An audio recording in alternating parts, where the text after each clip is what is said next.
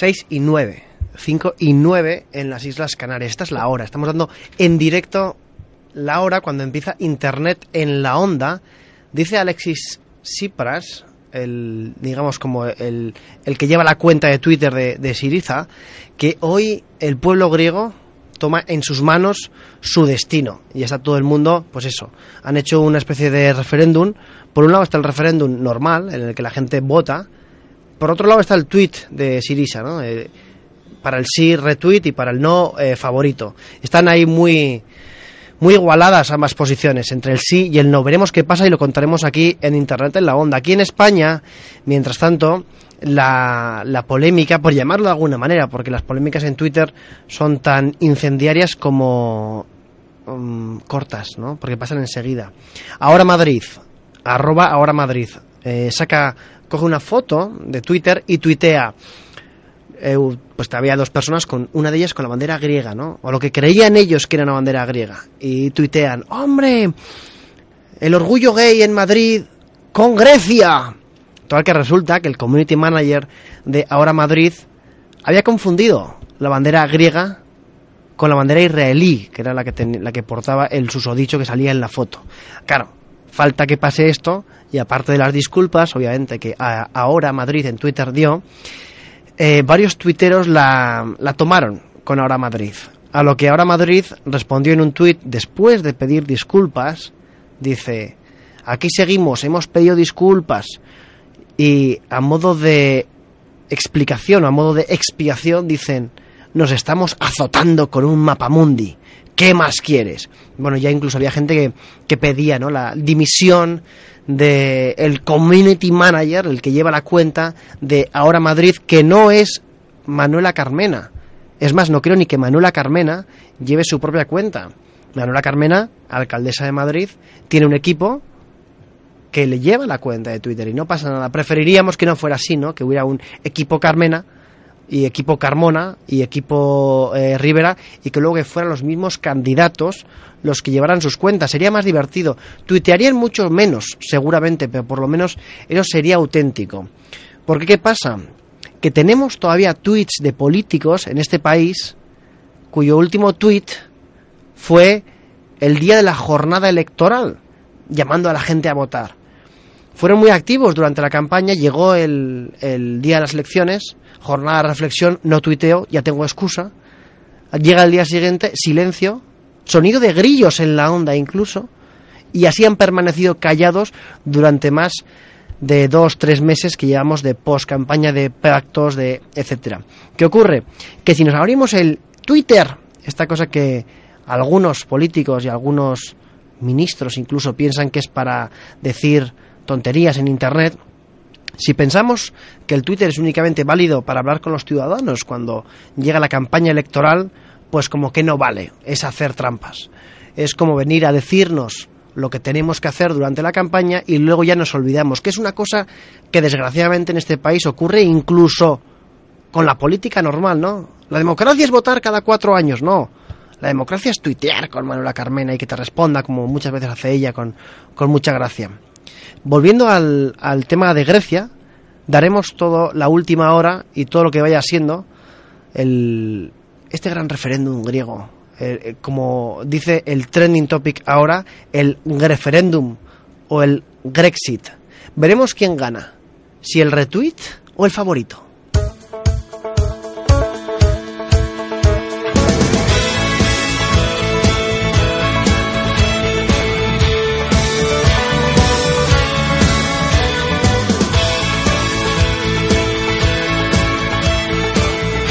Onda Cero, Internet en la Onda. Javier Abrego.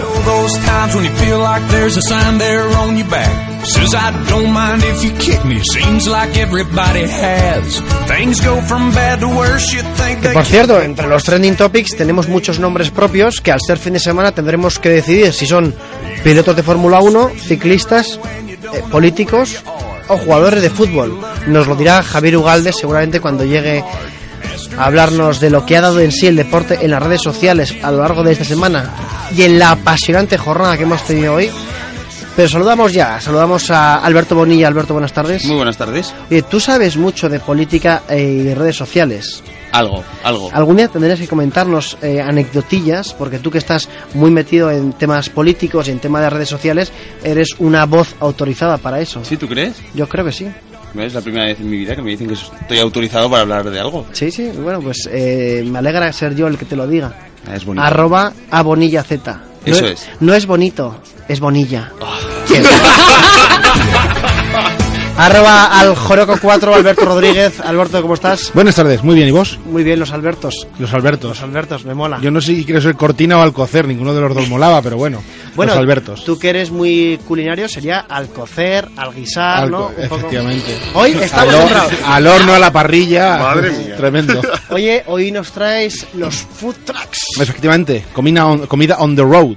Eso eh, hablaremos, Comida- hablaremos en el sumario y en tu sección de lo que es el tema culinario en las ondas. Lo más de lo más, food truck. Y por supuesto, no podíamos dejar de saludar a Elena Villarreal. Elena, buenas tardes. Hola, buenas tardes. ¿Cómo estás? Muy bien, aquí estoy. Dispuesta a Oye. hablar de filosofía. Eso, hoy, hoy me han dicho, me ha dicho un pajarito de Twitter, que te vas a tomar el programa con mucha filosofía. Sí, sí, con mucha calma. Eso, eso está bien, porque Elena Villarreal, la encargada de traernos lo más culto de, de la radio y de las ondas, va a hablarnos de filosofía hoy. No os lo perdáis. Y saludamos también a Víctor Fernández. Víctor, buenas tardes. Buenas tardes. Oye, yo traigo saludos que me han dado para ti. ¿Quién? Mis tíos, que eh, hoy han estado en mi casa. qué, qué bonito lo he hilado. Y me han dicho que les mando un saludo y que eh, nos quieren dar las gracias porque ayer les dijimos que cargar el móvil solo cuesta 50 céntimos al año, cargarlo todas las veces. Y es una discusión que tenía mi tío y mi tía y entonces ya ha llegado la paz en la casa. No me digas, ¿quién ha sí, ganado? sí, sí. Ha ganado mi tía, que es la que lo, lo deja cargado. O sea, bueno, entonces eh, siempre ganan las tías en este caso, digamos, Sí, ¿no? lo que pasa es que mi tío ha creado otro debate, que es que dice que es malo dejar el enchufe porque se prende la casa a fuego. Entonces digo, bueno, eso ya, Bueno, eso- eso, ya se nos escapa. Eso ya la- la- Laura Azcona, que fue la que prendió la mecha de este debate, nos lo dirá. Laura, buenas tardes. Hola, buenas tardes. Arroba Laura Azcona, con dos AES. Mm, Estoy muy feliz de ver que he traído la paz a casa Sí. a Fernández. Bueno, está muy bien. Arroba Vic-FR, por cierto, es. Víctor. Y arroba Aljoroco4, que es eh, Alberto Rodríguez. Y arroba Elena Vilpe, con dos L's, Vilpe. Eh, todos con nuestro Twitter cargado. Eh, hoy va a ser un programa interesante. Estamos muy pendientes de Grecia. Espero que lo sigamos estando después de este referéndum. Y os iremos contando lo que pasa en el país heleno. Estos circunloquios están bien. El país heleno, el país de Aristóteles. eh, ¿Qué más podríamos Elena, filosofía. Claro, ¿eh? muy bueno, claro, muy bien. Marco incomparable, que no viene a cuento, pero es una expresión que me hace gracia. Islas griegas, yogur griego. Aceite, aceite Kroniki, muy No, rico. si- no sigáis por ahí. Groña que groña. Froña que froña. Esto y mucho más eh, lo tendremos en el programa de hoy, pero os detallamos a continuación los temas que tocaremos e incluso puede que incluso cantemos en el programa de hoy. Participa a través de Twitter. Arroba Internet en Onda.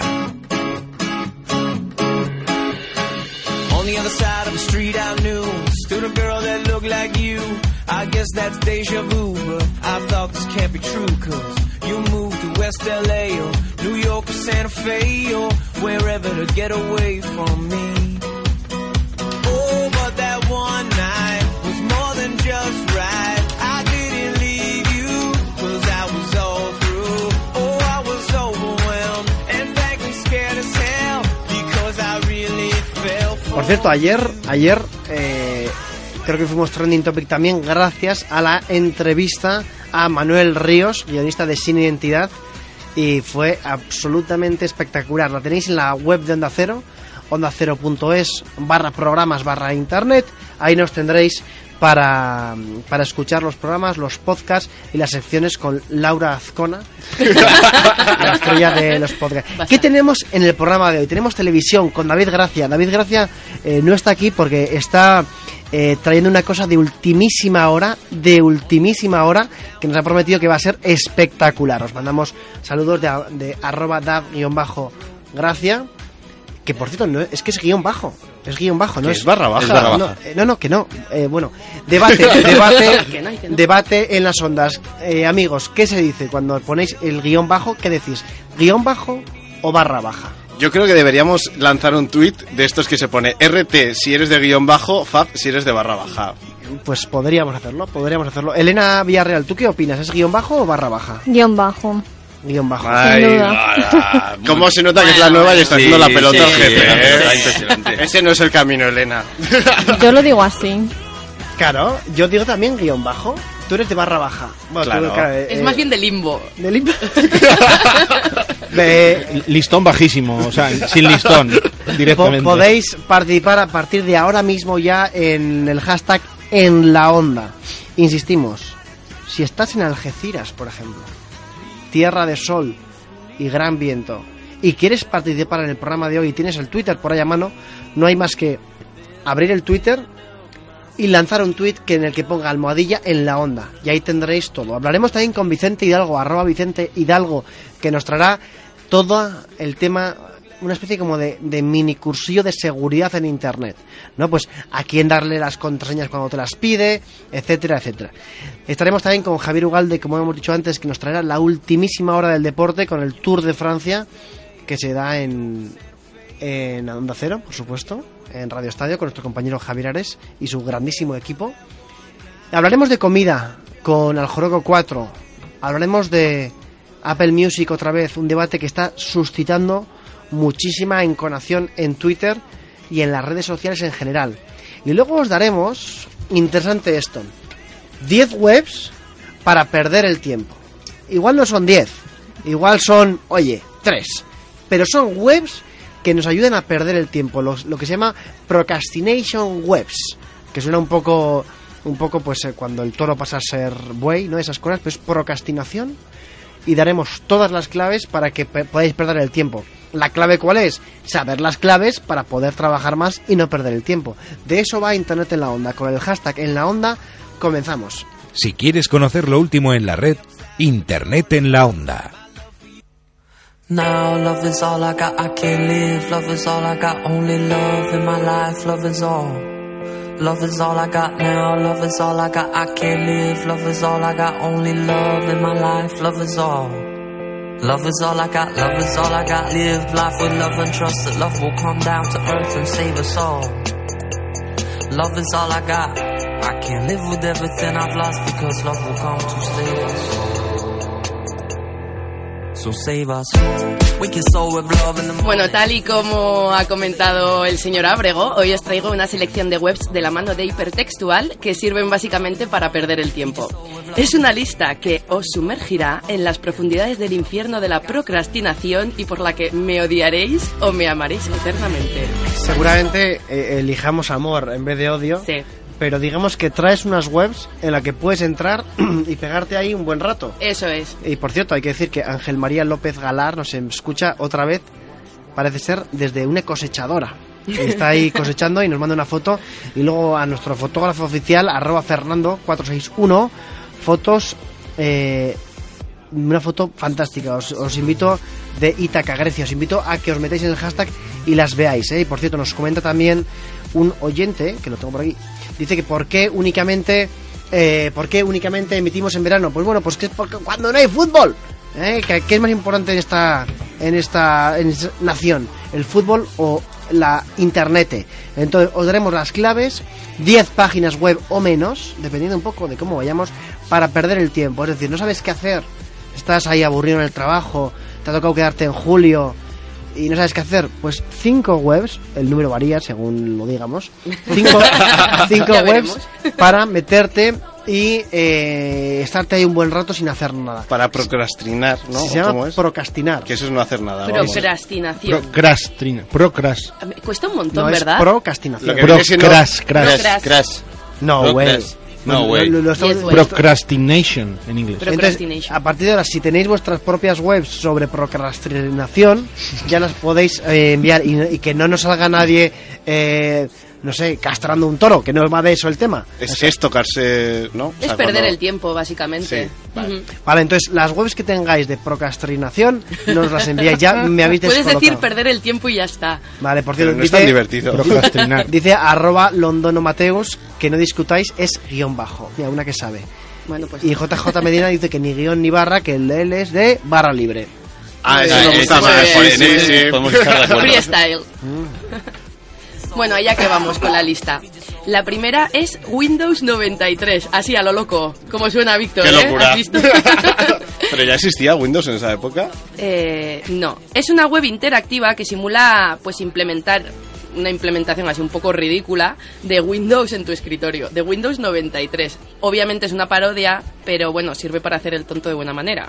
Y si ya te quieres vestir como en los 90 mientras la usas, ya es lo más, lo bordas. Con chándal. Bueno, Con hay que decir que en la web, que es windows93.net, Ujú. eh, nos hemos metido aquí en el estudio. Tienes el, el Zkaipe, el Kaipe. Cat Explorer, eh, el Take This, tienes diferentes programas y es muy cachonda porque os metéis en windows93.net, arranca desde la típica consola, está súper bien.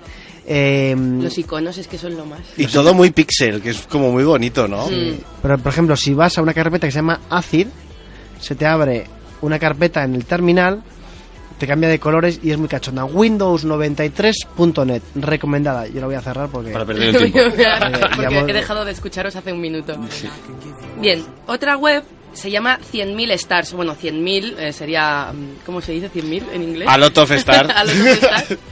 100.000 Stars es una web especialmente pensada para Chrome, ¿vale? Con la que puedes navegar en un mapa interactivo de las 100.000 estrellas más cercanas a la Tierra. Dicen, además, los amigos de Hipertextual en su web, literalmente, si te gusta la astronomía o hacer mucho scroll con el mouse, seguro que vas a pasar un buen rato. A mí me vuelve loco hacer scroll. Hacer scroll, ¿qué Sí, es? es eh, la ruedica del ratón para abajo para arriba. O sea, ya sé qué es, quiero decir que lo explique. Que lo explique, pues eso. Ya, ya. Ruedica para abajo para Pero arriba. a- ahora los nuevos ratones, por ejemplo, los de Mac no llevan. Eh, Se han cargado el scroll. Pero bueno, em, es- ah, Nah, pero no, es lo mismo, es no, con no. el... ta- O sea, Ya, tú ya. te crees que estás ahí moviendo una ruedica, pero no Sí, estás el, moviendo la el ruedica. no es lo Magic. Mouse es, es- es a lo que te refieres, ¿verdad? El Magic Mouse es lo que tiene, que se le ha cargado la ruedica. No obstante, las ruedicas, se llama ruedica, ¿qué pasa? O, rue- o ruedina. O O, re- Ruedecita. o ruedilla, o... Ruedita. Bueno, entonces, eh, me, ha salido, me ha salido como muy manchego, ¿no? Ruedica, no pasa nada. Eh, el tema... Rueduca. La, la reeducación. Eh, Vicente Hidalgo, no. Eh, Víctor, Víctor Fernández. Fernández.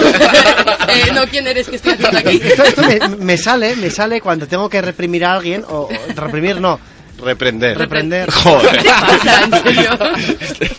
Saliste ayer. ¿Qué has comido Javi? hoy? Víctor Fernández. Sí. El tema es que hoy en día hay gente súper rara, Mm. súper rara, que el scroll lo tiene invertido. De tal manera que si tú le das hacia abajo en la ruedecilla, vas hacia arriba. Y si le das hacia arriba, vas hacia abajo. Que estos son los, lo peor ya, lo peor. La gente que tiene la ruedilla invertida es los que están haciendo que Internet flaquee. Están son los que menos swag tienen y los, y los peores. Pero son hipsters. Pero vamos a hacer una pequeña, una pequeña eh, encuesta. Eh, tú, por ejemplo, eh, Elena Villarreal, ¿tú eres más de la rodilla normal o invertida? Es que yo tengo un ordenador portátil y no tengo ruedilla. Ah, o sea, tú no le metes al ordenador un ratón externo. No. Me apaño bien con el del ordenador. Con Será- el interno. se- serás la única del mundo. No, bueno, eh, a veces también, ¿eh? Yo no puedo. si, si tienes No, un no. Mac, pero in- incluso en el Mac, cuando le das hacia abajo, Mm. Vas hacia abajo, ¿no? porque el trackpad, que se llama así para que lo sepáis, el trackpad, ¿tú tienes Windows o tienes, o tienes Mac, Elena? Yo Windows. Windows. No, pero lo estaba pensando, digo, claro, yo en el portátil no tengo ruedilla, entonces... Pero bueno, hay una línea que sube y baja. sentido un poco Sí. apartheid, ¿eh? Claro. No, pero eh, es, es curioso porque eh, si, tuvi- si tuviéramos Windows en este estudio podríamos abrirlas para que entrara un poco el fresco, también os digo. Bueno, bueno, bueno. Alberto Bonilla, ¿tú eres, tú, eres de la ruedilla hacia arriba o hacia abajo? Yo soy de la rodilla hacia arriba. eh, de, yo, yo es que tengo un Mac y soy de los dos dedos. O sea, porque para subir y bajar en el sí, Mac... pero, pero da igual. Rollo DJ. Lo puedes, lo A ver. puedes invertir también. No, pues yo para ir... Yo para ir para abajo Sí, voy para voy dándole con el dedo para abajo, sí. O sea, sí, eres sí. de los normales. O sea, soy, sí, sí, de las personas Eres de los míos, ten cuidado, ¿eh? Sí, bueno, Oye, entonces no seríamos de los normales. Este, este pero se ha tragado un payaso hoy o algo.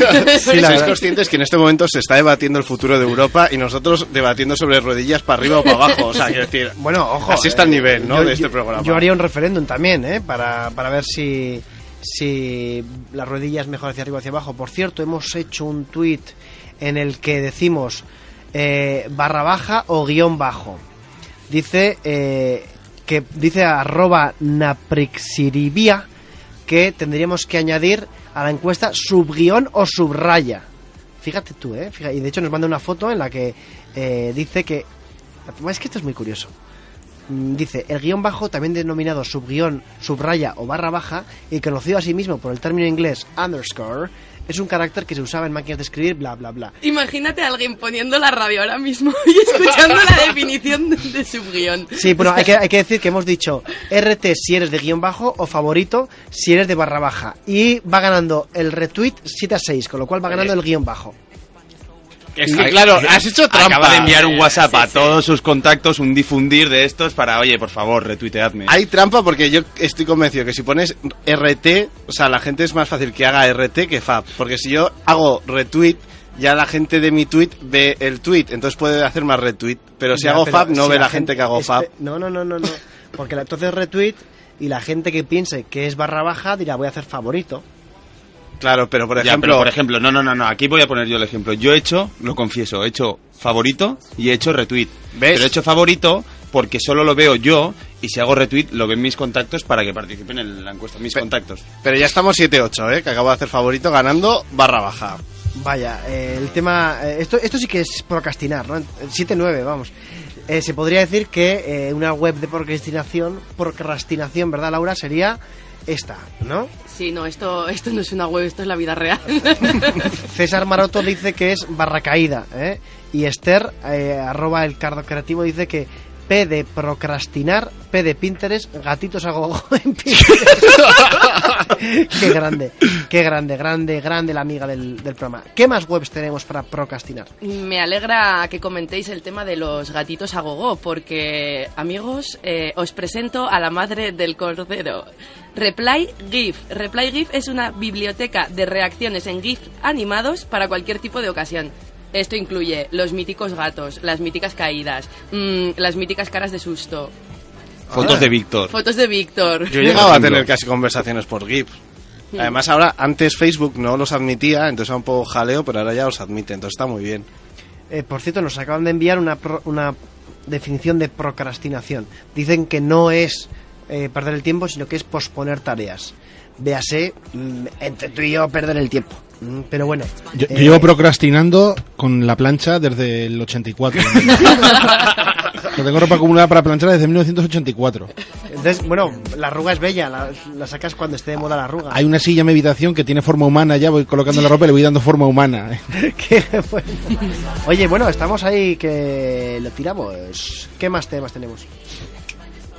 Más temas, más webs. Bueno, pues hay otra web que se llama Stove. Stove escrito S-T-O-B-E.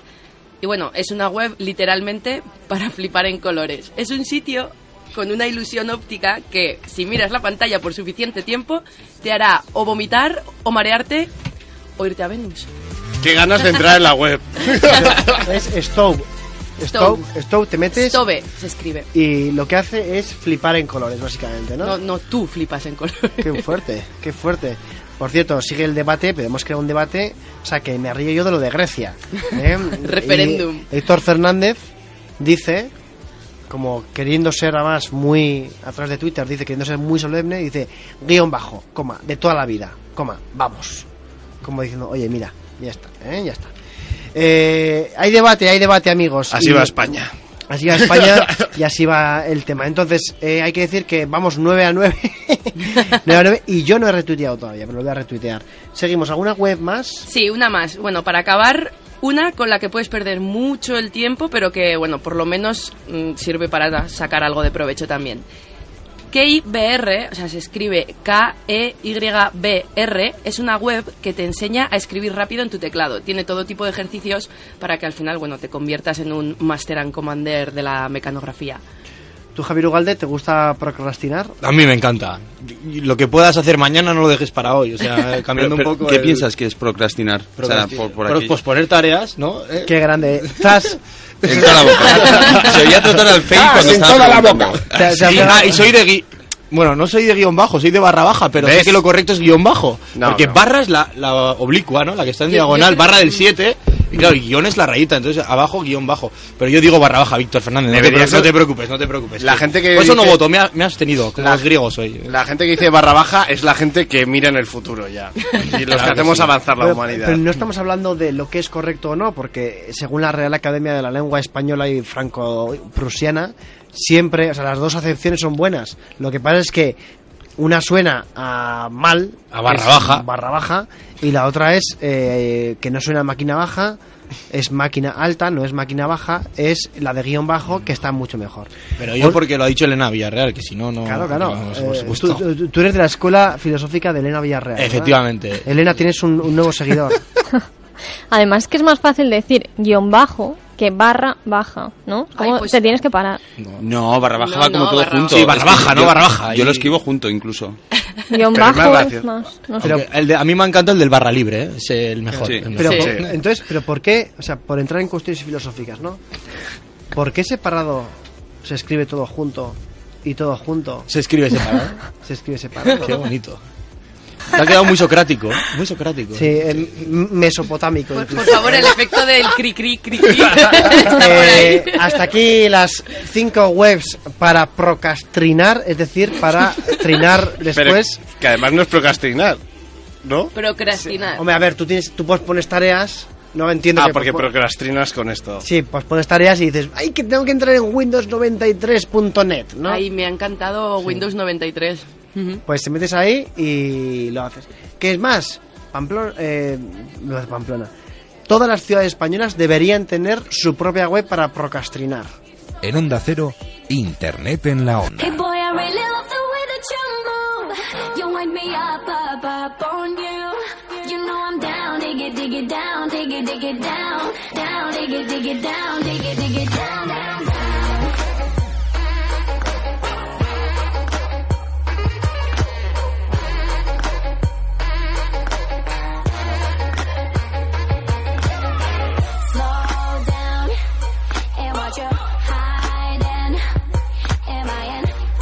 Javier Ugalde, buenas, Buenas tardes. tardes. Oye, ¿qué hemos tenido en el deporte en el día de hoy esta De semana? todo, de todo, de todo. Ha habido de todo. Y bueno, y va a haber de todo porque hay una hermosísima final de fútbol femenino del Mundial que se juega esta noche, que se repite cuatro años después, Estados Unidos contra Japón.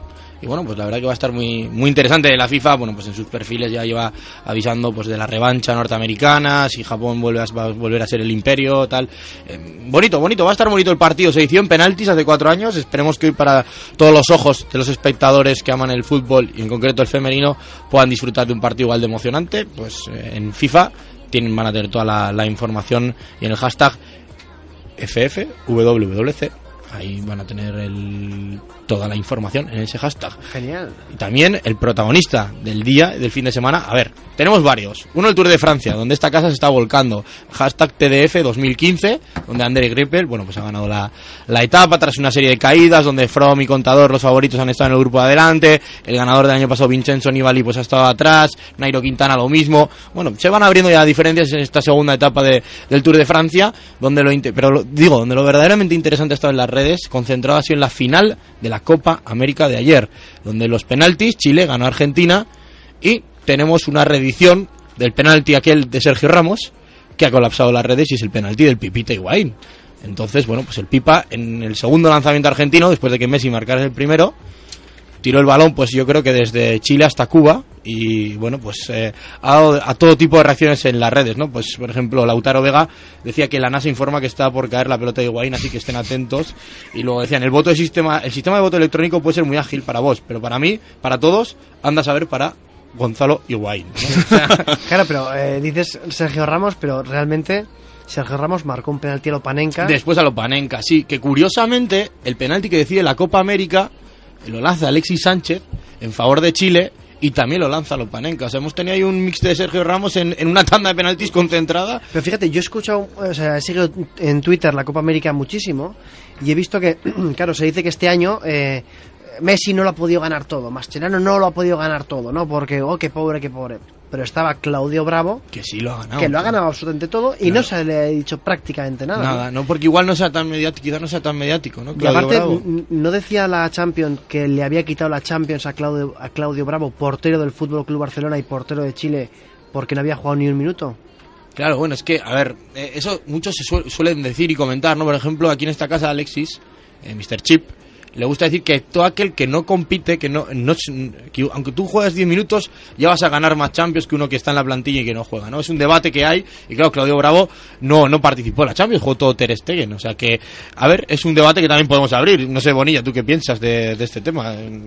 Hombre, yo pienso que si está en el la equipo, plantilla, ¿no? Si ¿Verdad? está en la Sí, plantilla, claro. pues al final tú ganas, eh, pues a lo mejor es muy bueno animando en el vestuario. Claro, Claro, sí. eso decían de Pinto, por O, ejemplo. por ejemplo, que- Pinto que es hacía esto. rapero, ahora es rapero y tiene un grupo de rap. Una buena, un buen dato para, Como para abrir la sección de la semana que viene. sí. Que sé, que por cierto, vive muy cerca de aquí y nos lo hemos visto muchas veces Sí, por aquí pues, por en San el- Sebastián de los Reyes. En el Chistú, comiendo. ¿No has estado tú allí?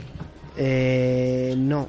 No, pero ahora es el momento en que tú aprovechas para hacer un llamamiento al Chistu a que podamos ir a hacer allí el programa. el programa, algún- yo estaría encantado. Sí, se puede. Sí, Sí, se come. sí se ¿no? Pues, oye, Laura yo creo que ha estado en el Chistú. Sí, yo estuve una vez. Mm. Entonces, eh, digamos que la Copa América lo ha colapsado todo, trending topics Sí. en todo. Está Wimbledon también, que bueno, pues tiene seguimiento. Eh, también tenemos el campeonato sub-19, que se va, eh, europeo, que empieza mañana y se va a emitir en Mega. Y bueno, pues la verdad que es una buena oportunidad para seguir a través de arroba fútbol, el perfil oficial de la selección española, los futuros talentos que va a tener el fútbol español. Donde sí hemos tenido mucho talento ha sido en el europeo sub-17 femenino que he- hemos ganado. Las chicas de Pedro López se impusieron ayer por 5-2 a Suiza y fue muy comentado a través de todos los perfiles de las cuentas oficiales de la selección española. O sea que campeonas de Europa con las chicas esta semana, la que viene podremos estar hablando de un campeonato, bueno, pues europeo masculino también. De Cinco- nuestros chicos. 5-2 es paliza, ¿no? Sí, 5-2. Ah, no, yo, yo sí. siempre me lo, me lo he planteado, o sea, ¿a partir de cuánto, de cuánto es paliza? De 3, de tres de diferencia. Tres de diferencia. Sí, 3 de diferencia se puede considerar que, bueno, que, que es una ¿no? goleada, O sea, una golea- así, goleada, no cosa así. 3-0, un 4-1, un 6-2, un 6-3, ¿no? Pues- Entonces el 12 a 1 a, a, a, uno Ma- a Malta, fue, ¿qué es eso? eh, bueno, iba a decir bah, eh, No, no lo digas, bárbaro, no lo digas, bárbaro. no lo digas. Dejémoslo en bárbaro, ¿no? Muy filosófico, muy socrático.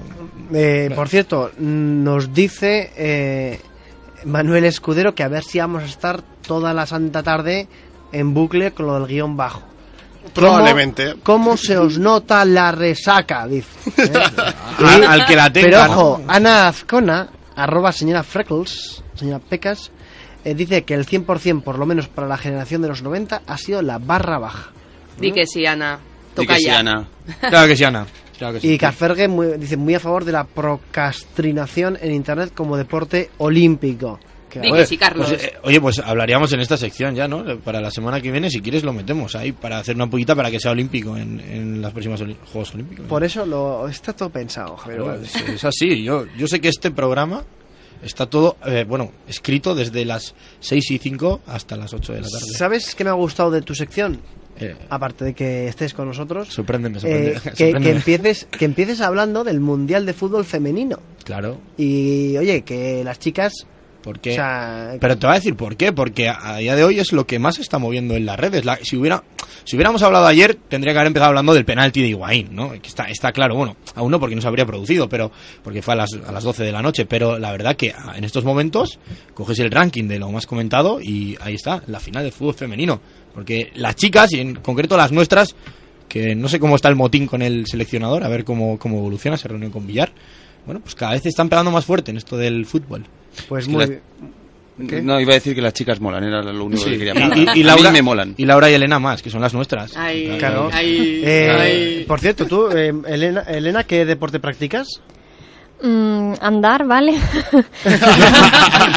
Andar vale. Bueno, ya Anda. hace algo más que Víctor. Sí, y Laura, tú cuál Yo corro, juego a frontenis y snow en, en invierno. qué El del, el del muelle en el sobaco, con el cubata. Ese, ese también, ese, ese también. No, porque ya sabemos que los chicos aquí de esta mesa no hacemos nadie nada. ¿Cómo que? ¿Perdón? ¿Perdón? Yo hago, pa- yo hago pajareo. ¿Qué es pajareo? Pues ir al campo a ver pájaros y voy andando y voy viendo pájaros. Es un deporte. Es un deporte. ¿Y, y cómo les llamas a los pájaros? No, no les llamo, yo voy a verlos. ¿No tienes algún tipo silba. de, algún tipo de Yo, canto? yo silbo un poquito, ¿Cómo imito el verderón. Co- Mira qué bonito, ¿eh? Es como un oropendo, ¿no? Un. No, el, el oropendo sería un poquito más grave. Oro- pero- oropéndola. Oropéndola. A ti, a- a ti te puede hacer gap, Abrego. Sí, sí, sí, no, lo que pasa es que tenemos enseguida una entrevista sobre, sobre, sobre comida en la, en la carretera, que ya veréis que va a, fli- va a flipar todo el mundo con eso y estoy con eso metido en, en la cabeza. Javier Ugalde, muchas gracias. A ti, la semana que viene te traigo una clase de gap. Para que veas lo que ¿Qué es gap? Glúteos, abdomen y piernas. Claro que sí, es una gimnasia intensiva. Oye, pero los fofisanos, que nosotros somos aquí muy de fofisanos Internet de la onda, no necesitamos No, no, hacer nada de eso. Espérate, Los es que fofigordis. hay, hay que, hay que aprovechar este momento para comentar cuando Javi se sube con el Runtastic en Facebook, carreras fake, o sea, fail, o sea, mentira. Se oía En trotar. plan, me- sí, sí, en plan, me he ido a correr 25 Sí, kilómetros. He hecho 25 A ver, kilómetros y luego ves me- que es dar la vuelta a la Ha manzana. cogido el coche, ha enchufado el Runtastic. Eso es lo Son- más triste que Son hay. ¿eh? las 7 menos cuarto, las 6 menos cuarto en las Islas Canarias. Volvemos en unos segundos. Internet en la onda. Javier Ábrego.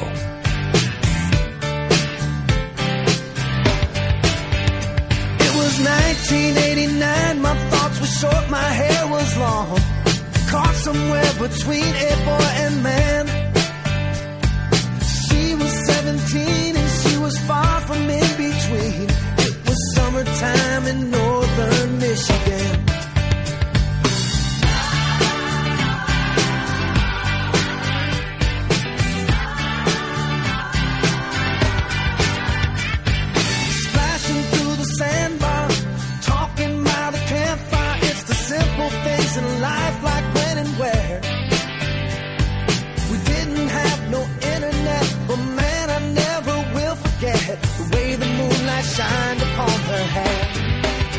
And we were trying different things, and we were smoking funny things, making love lake to our favorite song. Y lo prometido es deuda. Eh, tenemos ya al otro lado del teléfono a Alejandro Alcántara. Alejandro, buenas tardes. Muy buenas tardes, ¿qué tal? Muy bien, Alejandro Alcántara, muchos de vosotros lo conoceréis por ser, aparte de un grandísimo cocinero, es el cerebro detrás de, de Masterchef que enseña a los concursantes a cocinar. Alejandro, en primer lugar, muchísimas gracias por aceptar la llamada Onda Cero, que sepas que esta es tu casa. Muchas de nada, hombre. Y Alejandro, tenemos eh, por delante unos minutos en los que queremos conocerte, queremos que la audiencia te conozca, pero háblanos en primer lugar de este nuevo proyecto de Cocineros al Volante, que a mí me tiene loco, personalmente. Muy, buen- muy bien. Bueno, primero a hacer una aclaración. que has dicho tú que yo sí el cerebro. De- detrás de mí y, y conmigo había mucho otro cerebro, para que la gente, para que no se malinterprete. Y, y en segundo lugar, pues para hablarte de este nuevo proyecto, pues deciros que va a ser impresionante, que para hablarte un poco, para contarte un poco de formato, hemos recorrido toda, España prácticamente, empezamos en el norte y hemos ido bajando por el Levante hasta el sur. En cada sitio hemos ido tocando con muchísimo respeto, por supuesto, la gastronomía local y que es un programa que tiene todos los alicientes para, en primer lugar, entretener y en segundo lugar, enseñar mucho de gastronomía y mucho de este país maravilloso que tenemos. Bueno, eh, ojalá todos los trabajos fueran así, ¿verdad, Alejandro? Porque os metéis en una furgoneta. Entiendo que ya muchísimo trabajo, muchísimo trabajo, eh, porque además, sabiendo los niveles de exigencia eh, tuyos propios, Alejandro, será un trabajo ingente, pero al final os metéis en la furgoneta, vais por toda España tocando platos típicos, como tú dices, con mucho respeto. ¿Cómo ha sido la, respuesta en esta, en esta grabación, la respuesta de la gente de los lugares? Pues la gente entusiasmada, hombre, como bien ya se sabe, mucha gente ve una, una cámara y ya por el hecho de ver una cámara se vuelve loco. Pero aparte es que montamos una auténtica fiesta y a nosotros hay una, una parte de la grabación que es muy bonita, que es cuando llegamos a los pueblos, que se hace la entrada a los pueblos, ¿no? Y en primer lugar voy yo capitaneando la caravana con un rechu y detrás vienen los demás concursantes con, su, con sus trucks, con sus camionetas. Y esto lo comenta mucho Recho, la cara que se le pone a la gente cuando nos ve pasar es de alegría, es como cuando llega el circo a la ciudad, que todo, toda la gente alucinando, ¿no? Expectante, porque en primer lugar es muy chocante, es muy llamativo visualmente, hay muchos colores, cada, cada subtra tiene un diseño diferente y, la, y hemos tenido una aceptación impresionante. Todo el mundo ha colaborado en todo lo que se ha pedido y sobre todo con todo el mundo con muy buenas intenciones. No nos hemos encontrado, por suerte, con ninguna persona desagradable en nuestro paso. Hola Alejandro, soy Alberto. Quería hacerte una pregunta. Eh, teniendo en cuenta, para, para que la gente sepa que las food truck pues, es el nuevo, eh, como la nueva tendencia gastronómica que es, pues eh, este tipo de furgonetas donde se lleva pues como algún tipo de, de- fast food, ¿no? Comida, eh, comida rápida pero, pero de buena calidad hecha dentro de la furgoneta. En este programa eh, se ha intentado más o menos interpretar la cocina de cada, de cada sitio que vais pisando con, desde el punto de vista de las, de las food truck. Hombre, por supuesto, nosotros lo que le pedimos siempre a nuestros a nuestros concursantes es una interpretación y llevado a la comida del food truck. No nos podemos desvincular del mundo de no, no nos podemos desvincular de la realidad que es que estamos cocinando dentro de un camión y que las personas que le vamos a dar de comer están en la calle de pie y el único elemento que tiene de apoyo son sus propias manos. Así que se le debe facilitar al cliente, como ellos bien saben, que son ya profesionales del, del gremio, pues se le debe facilitar al cliente la, la forma, un soporte para, para comérselo cómodamente. Y, y se han encontrado, Y- perdona, se han encontrado dígame, cómodos, perdona, se- sí, se han encontrado cómodos cocineros que bueno, que, que algunos pues tienen ya una, una trayectoria pues eh, en, en restaurantes al uso, por así decirlo. Se han encontrado cómodos ellos pasando de lo que es eh, la cocina de un restaurante y sirviendo a gente sentadas en una mesa con mantel y cubiertos a hacer comida de batalla para gente que va a comer de pie y va a comer con las manos. Sí, porque yo creo que para un cocinero es sobre todo muy divertido, ¿no? Porque llega ahí, está cocinando en la calle, te está viendo todo el mundo y después que igual me equivoco, pero todos los cocineros, todos los cocineros tenemos ese punto de, de callejero y de gustarnos mucho la calle, por lo menos con los que yo me he topado en, mi, en mis 12 años de profesión. Bueno, Y hay todo que- el mundo, aparte, ya cada vez hay más cocine- buenos cocineros, que por supuesto no, no desprestigio a ninguno, cada vez hay cocineros laureados, por así decirlo, que están saliendo a la calle, que están montando su track y que se están se están involucrando en el movimiento. cierto. Qué grande. Estamos viendo que eh, Cocineros al Volante, este nuevo programa de televisión española, tiene su propio Twitter, que lo decimos es arroba cocinerosvolant, acabado en T. Eh, le pasa como a Internet en la onda, que, que es un nombre demasiado largo para el, el nombre de usuario de Twitter. Tiene su propio Twitter, ya con 1700 seguidores. Y también Alejandro, en este caso, tiene su propio Twitter. Él es Ale entre fogones. Tú, Alejandro, eh, cada vez que se emite Masterchef, y entiendo ahora con Cocineros al Volante igual, igual más, pero ¿tú estás pendiente de Twitter a ver qué comenta la gente o qué comentaba la gente? Pues, digo la verdad, no, no quiero engañar, estoy pendiente de Twitter ahora a partir de Cocineros al Volante, porque como en Masterchef mis apariciones eran, eran muy escasas, pues tampoco era mucho de Twitter, pero ahora la, el contexto lo exige y sí que estoy un poco pendiente de Twitter, sobre todo que ahora dentro de una semana voy a abrir mi restaurante y también tiene, hemos hecho su Twitter.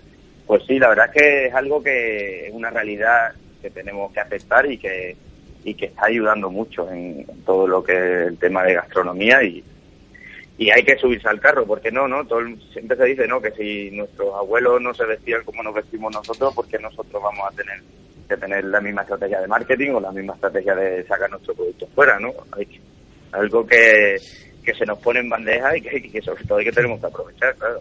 Es muy, muy buena reflexión. ¿eh? Hay que decir que Cocineros al Volante se emite en televisión española los martes a las diez y media. Oye, lo has dicho de pasada, Alejandro, pero has dicho que vas a abrir tu, tu restaurante en breve. ¿Cómo, cómo se llama? ¿Dónde está? ¿Cómo podemos ir?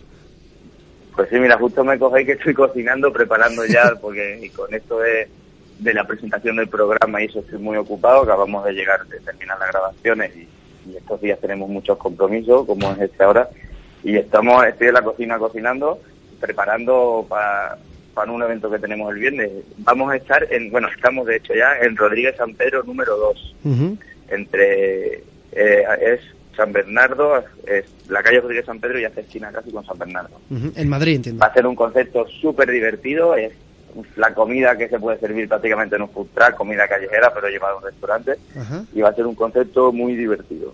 Interesante. ¿De, de dónde viene el nombre Bache Restaurante, Alejandro? Pues Bache, no sé si sabéis que yo soy de Cádiz, El acento Bache lo en- denota.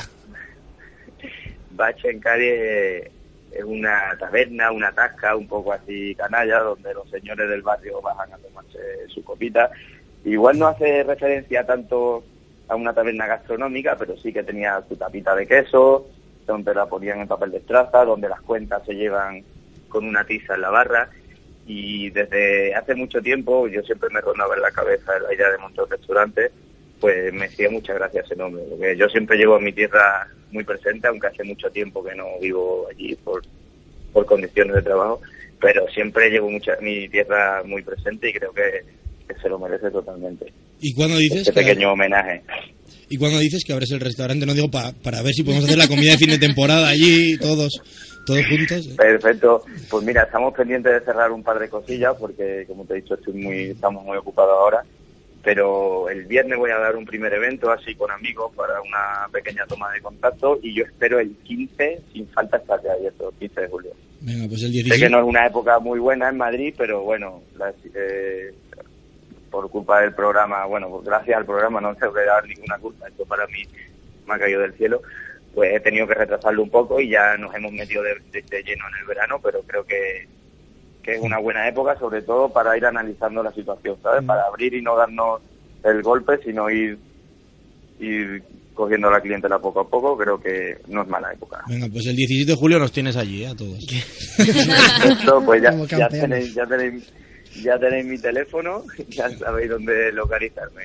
Pues eh, bueno, eh, Alejandro, muchísimas gracias por haber estado en tu casa, aunque seas, estés en televisión española, también que sepas que Onda Cero es, es tu casa, Alejandro. Muchísimas gracias. Te queremos desear muchísima suerte en un programa que, que, vamos, es que engancha prácticamente solo con oír de, de qué va. Os lo habéis currado, ha sido muchísimo trabajo y de verdad te queremos desear muchísimo éxito.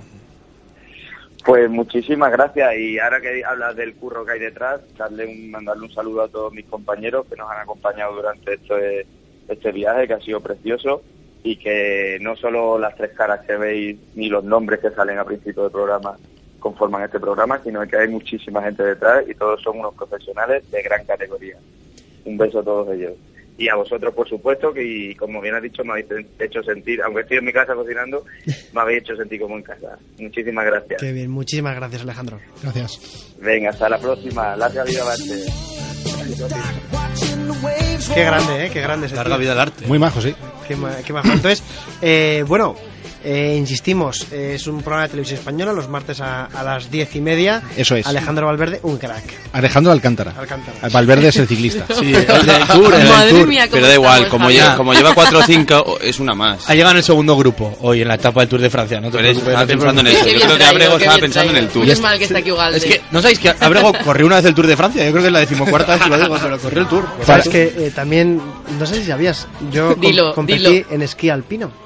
¿Sí? No, ¿De- no. ¿Derrapante o...? No, esquí alpino, no, normal, en gigante Sí, sí. y en especial. En su- ya, ahí, Pensaba, slalom, vale, vale, pensaba vale. que ibas a contar lo de Pekín Express.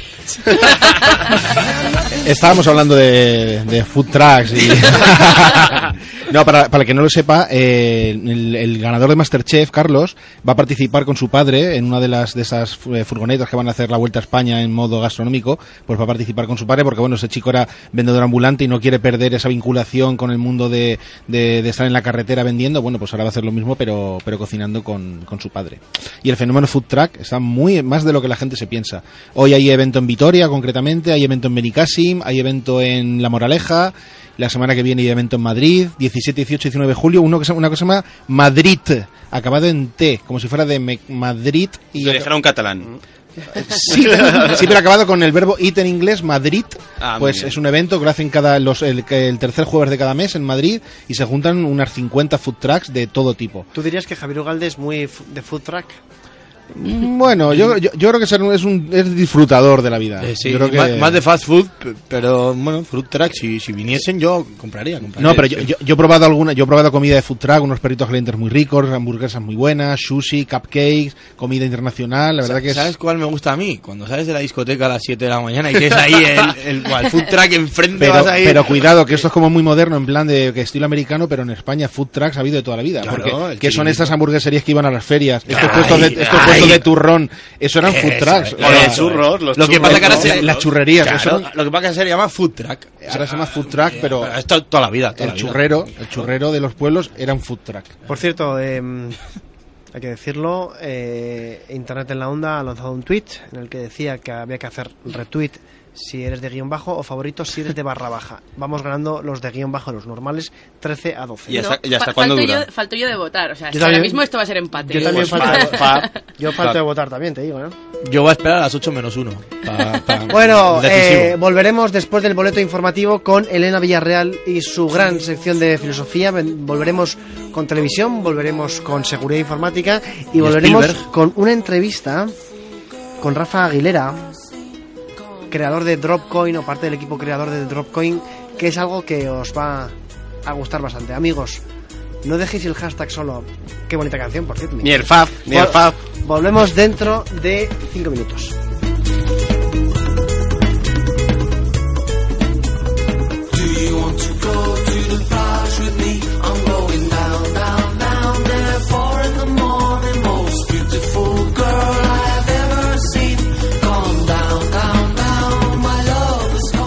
Cero, Internet en la Onda.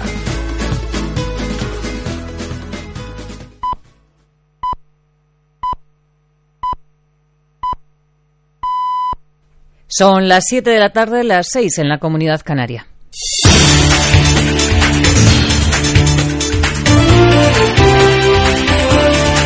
Noticias en Onda Cero.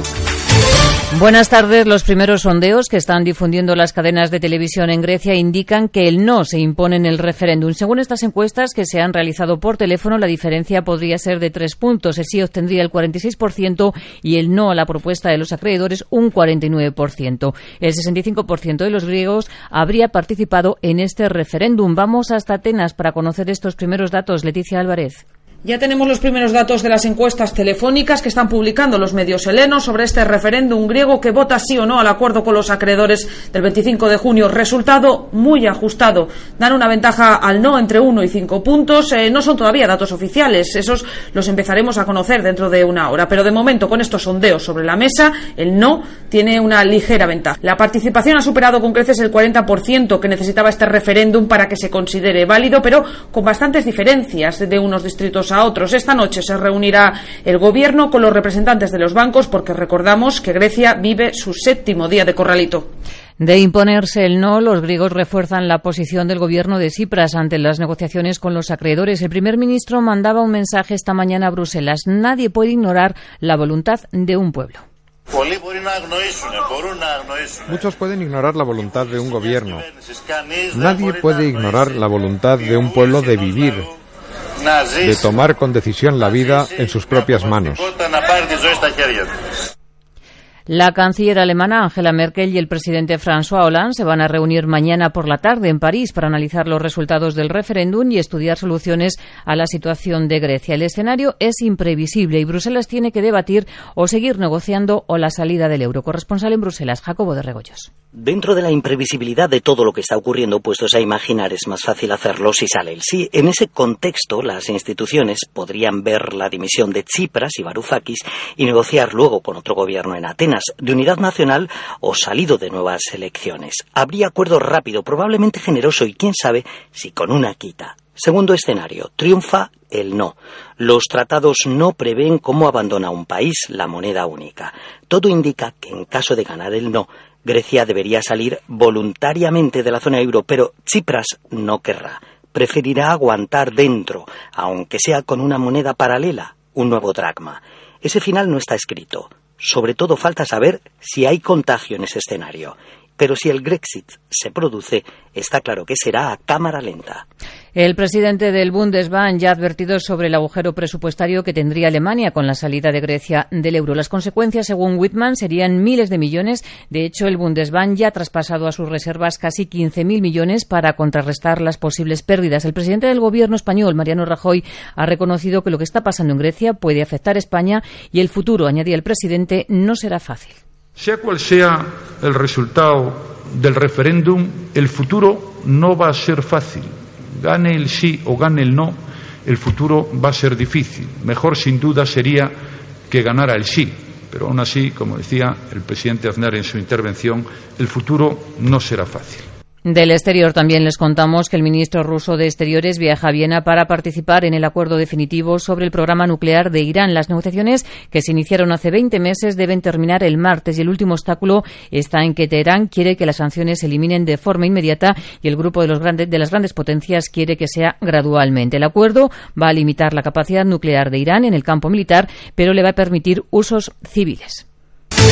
Actualidad del deporte. Javier Mateachi. Segunda jornada en el Tour de Francia en la que se han producido importantes diferencias entre los favoritos. Un abanico ha dejado cortados a Nibali y Nairo Quintana, que han perdido 1.24 respecto a Contador y 1.28 con From. La etapa la ha ganado André Greipel y el nuevo líder es Fabián Cancelara. Otro de los españoles, Joaquín Rodríguez, ha sufrido una caída. Estas han sido sus impresiones en la meta. Un desastre, un desastre de día.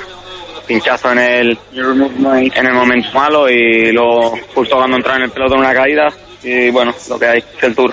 Tiempo sinceramente me da igual, porque después de la caída la verdad que me siento bastante dolorido y veremos a ver qué tal recupero, tengo el codo hecho, hecho un desastre.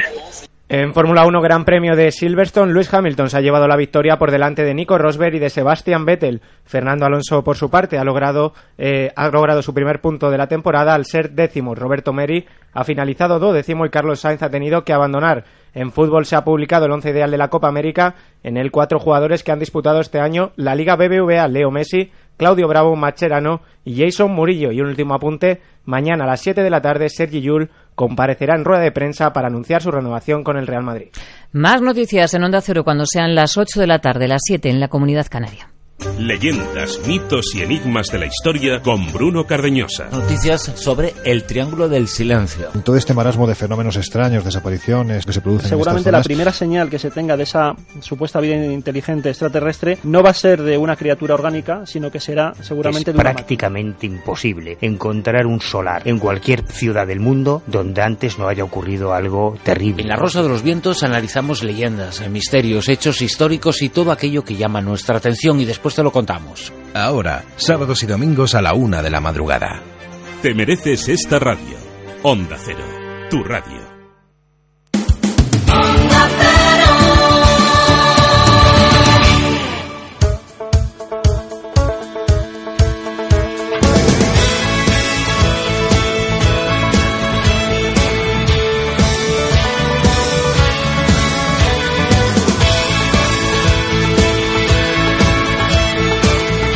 En Onda Cero, Internet en la Onda. Javier Abrego. Says I don't mind if you kick me. Seems like everybody has. Things go from bad to worse. You think they can't get worse than that, and then they do. You step. Seguimos en Internet en la Onda cuando son las 7 y 6 minutos, las 6 y 6 minutos en las Islas Canarias.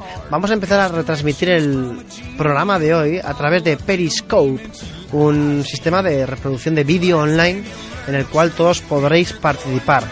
Para poder vernos los caretos, como se dice hoy en día, lo dicen los, los hipsters o los mainstream.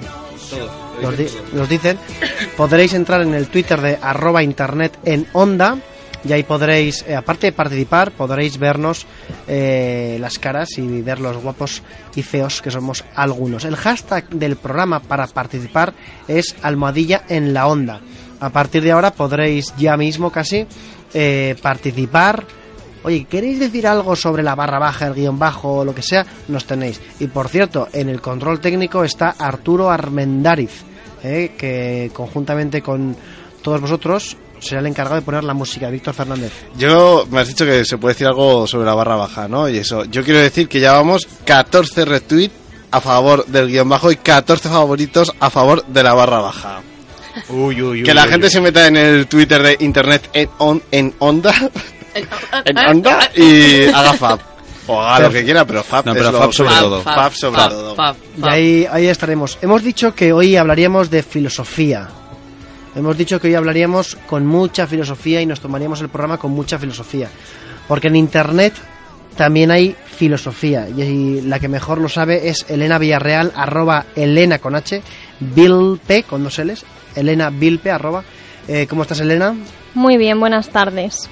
Buenas tardes, eh, que ya sabes que nos hemos tomado el programa de hoy con mucha filosofía, con mucho relax, gracias a ti. Sí, vamos a hablar de filosofía en las redes sociales. Porque es curioso que algo tan antiguo y tan intenso como la filosofía siga presente en algo tan contemporáneo y liviano como las redes sociales, pero lo cierto es que lo está. Vamos a analizar de qué manera lo está y qué concepción tienen de ella en las páginas de Twitter y Facebook.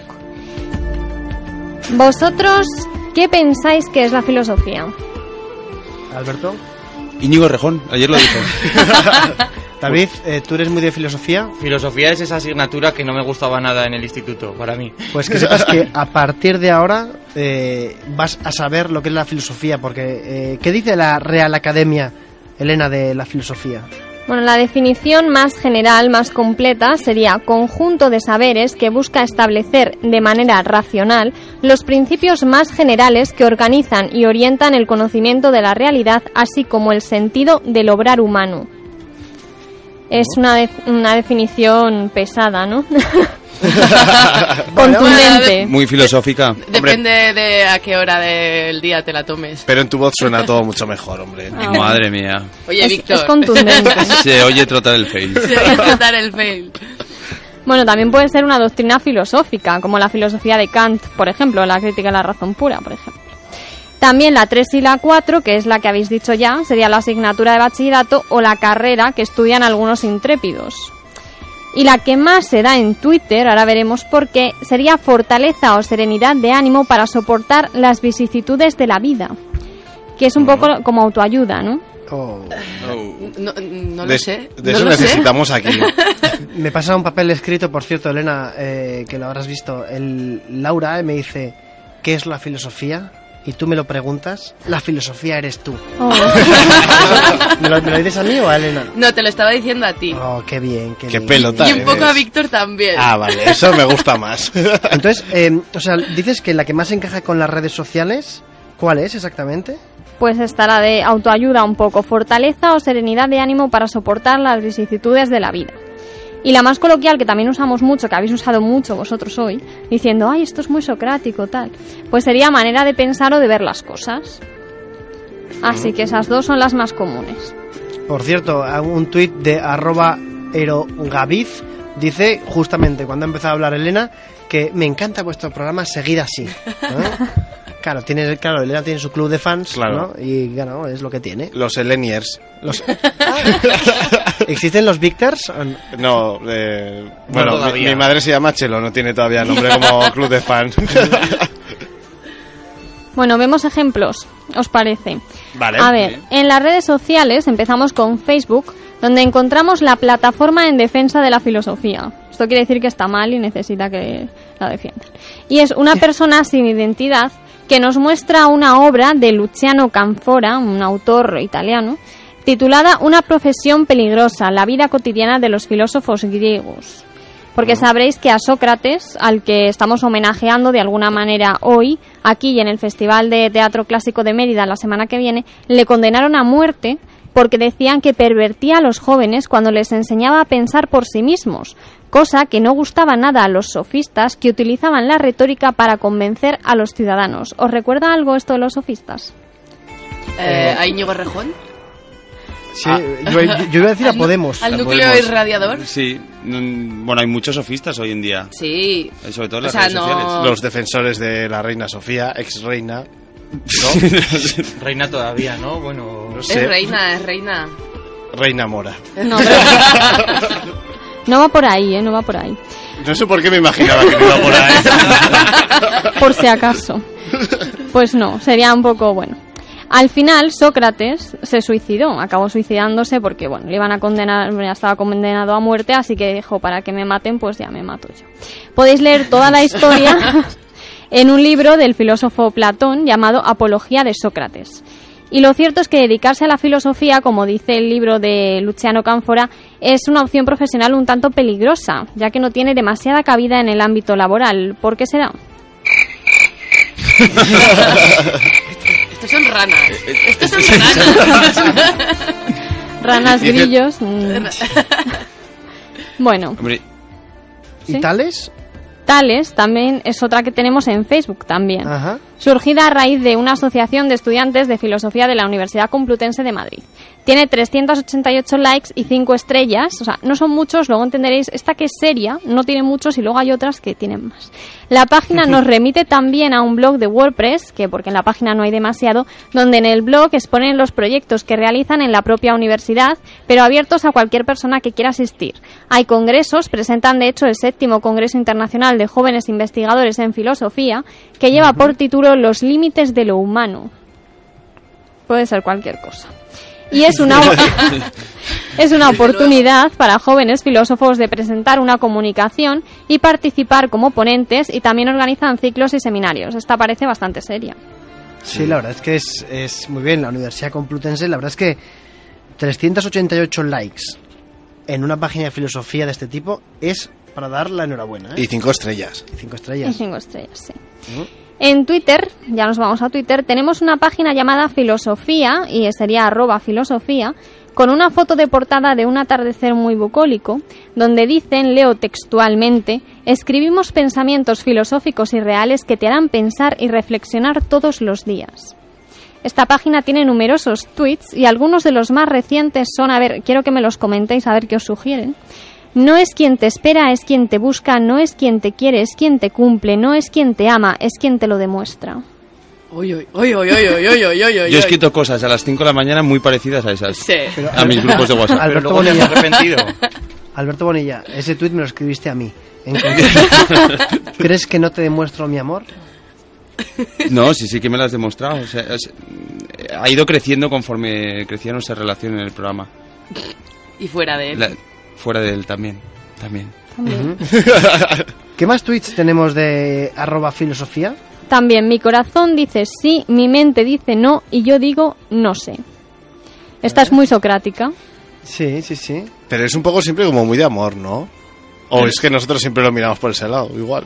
Sí, no, hombre, mi corazón, o sea, él tiene total... Mi corazón Mi mente. es un músculo sano, pero, necesita, amor. al- al- Dame paz y dame guerra, Alberto Bonilla. Y Alberto se está poniendo rojo ahora mismo. Los oyentes No, no, es lo que ven, pero está no lo sabéis, rojo. pero el community manager real de esta cuenta de filosofía es Javier Abrego.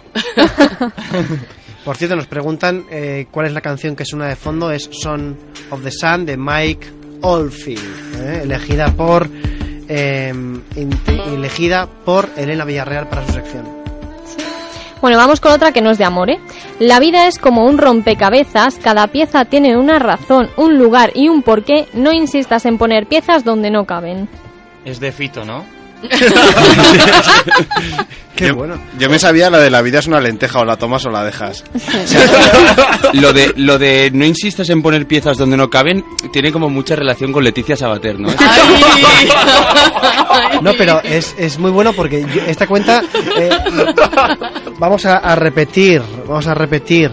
El nombre es arroba filosofía y lo que nos trae eh, Elena Villarreal son tres ejemplos de tres tweets que lanza esta cuenta. Yo voy a empezar a seguirla desde ya, desde ya porque es, es muy están bien. A mí me- estos tweets que puedes leer en algún momento de la noche, sobre todo, pueden hacerte armarte de valor para hacer esas cosas que igual no puedes hacer en una noche.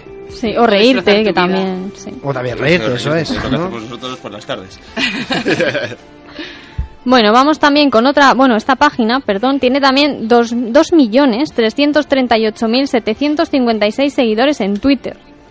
Que tela. Madre mía. No son pocos. Y remite a su vez a otra de Facebook con publicaciones muy similares, la mayoría de las veces son las mismas, y tiene 402.057 personas a las que les gusta.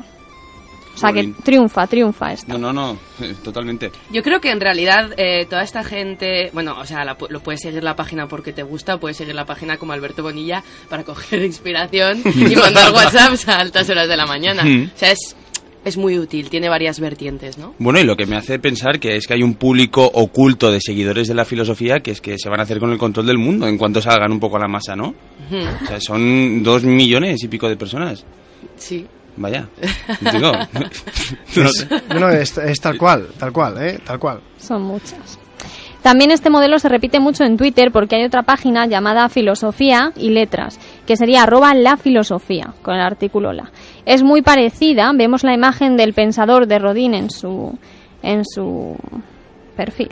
Eh, su lema es la mejor cuenta de frases y filosofía. Si te gustan las frases, los pensamientos para reflexionar, esta es la cuenta indicada. Tiene 93.524 seguidores y los tweets, aquí van varios ejemplos, también me decís a ver qué os sugieren. Lo que un día tiene que ser tarde o temprano termina siendo. Oh. Profundo. ¿eh? Bien. Sabiduría de... Me parece bien. Me parece bien. Víctor, a Víctor esto le da esperanzas. Apto. Estamos escuchando con mucha atención porque, claro, estos tweets, quieres que no, Elena, te hacen pensar. Te hacen Sí. pensar. Y no estamos A- a- acostumbrados. A, mí, a mí lo, a mí lo que me está haciendo pensar es el, el, el tuit que acabáis de comentar. Víctor, tú vas a acabar en la cárcel. ¿Por qué? Porque lo que tiene que ser será. acaba siendo. Es que no. Ya. Pero que yo no delinco. No, pero persigue a esa persona. Bueno, por cierto, dice arroba Christian-Iceman. Barra baja. Dice que el mayor problema de la filosofía, y a ver si tú lo compartes, Elena, es que hoy en día se enseña de una manera muy aburrida. ¿Es verdad eso? Hombre, puede ser, porque el bachillerato no era la asignatura favorita de nadie, yo creo. Pero bueno. Y también que no, da, que no da dinero la filosofía. Bueno, bueno. Pero da esperanza. La esperanza Bueno, es un mal también, según se mire. Y luego otro que nos trae, por cierto, eh, esta cuenta dice, el orgullo atrae una mujer, la valentía la deslumbra, la sabiduría la atrapa, la fuerza la enloquece, pero la lealtad la mantiene. A ver, espera, ¿puedes repetir que A voy ver, a ver, apuntando? a ver. O sea, orgullo, cosas, ¿cómo va? ¿no? Orgullo, Orgu- orgullo no, lealtad sí. Está muy bien esta frase de Elena, ¿eh? Sí, yo le iba a preguntar a Bonilla si es verdad. ¿El qué? Que el orgullo atrae a una mujer, la valentía la deslumbra, la sabiduría la atrapa, la fuerza la enloquece, pero la lealtad la mantiene. Eh... Bonilla está contando si eso cabe en 140 ¿Podéis, Elena. podéis ver cómo Bonilla está subiendo de tono de No, no, rojo no. en Periscope ahora mismo en directo. Elena, ¿hablamos por WhatsApp a partir de las 8? No, yo No, es, por, es- por saber, porque los hombres se informen si funciona. Eso es verdad. Yo creo, sinceramente, que el orgullo aleja a las mujeres y Sí. a los hombres en general. Sí, Nos a las personas humanas. Sí. ¿A ti qué te parece, Elena, por ejemplo? A mí me importa bastante conocer. Y es que es un Twitter muy... O sea, es un tweet este muy rebuscado, ¿no? No sé. Sí, Poco pero sí. bueno, eh, ¿Dónde está lo de que te, lo que te enamoras que te hagan reír? ¿Dónde está? Lo que Es te verdad, enamora eh, es que te las hagan, películas de Disney, Elena. que te hagan reír. No es cierto, no es cierto. Laura, yo te cuento muchos chistes y la cobra sigue igual que el Ya, primer día. La cobra ha ido creciendo. Sí, ¿eh? sí, es más grande. O sea, Ay, po- podría... Víctor, hablamos por WhatsApp a partir de las 8. Eh, bueno, ¿y qué más, qué más tweets tenemos de arroba la filosofía? Tenemos también, a veces es mejor no pensar en nada y dejar que las cosas pasen como deben ser. Mm. Eso pienso yo cuando preparo la sección de Internet en la onda. Digo, bueno, Pero no pensar, no sé.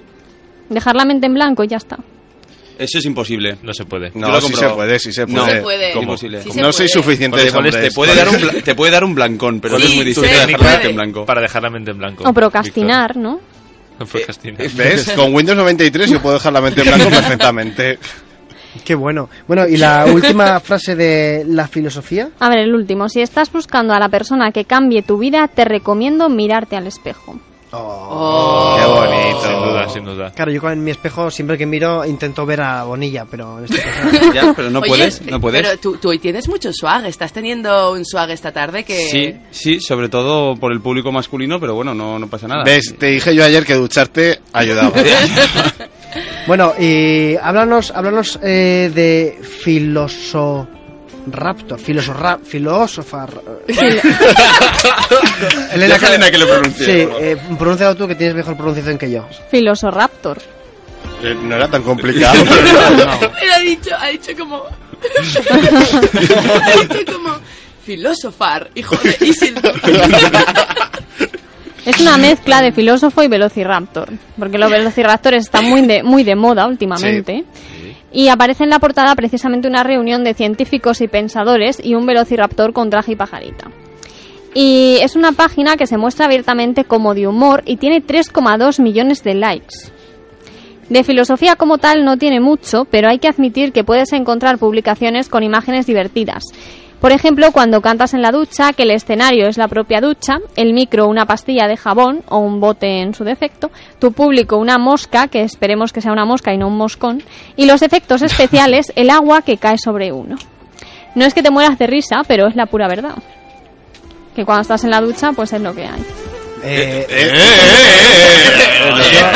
yo, yo sé que Víctor Fernández, en el, en el último road trip que hicimos en Levante, eh, alguien te grabó cantando en la ducha. Bueno, es que a mí me podéis grabar en cualquier sitio cantando. Por ejemplo, en la radio. En la radio. Por ejemplo, ahora. Comprando el pan, Yendo a casa de Jacob. por ejemplo. Jacob. Eh, me gusta esto de la, de la filosofía, Elena, porque estamos, t- estamos traspasando las fronteras. Me gusta. Sí, sí.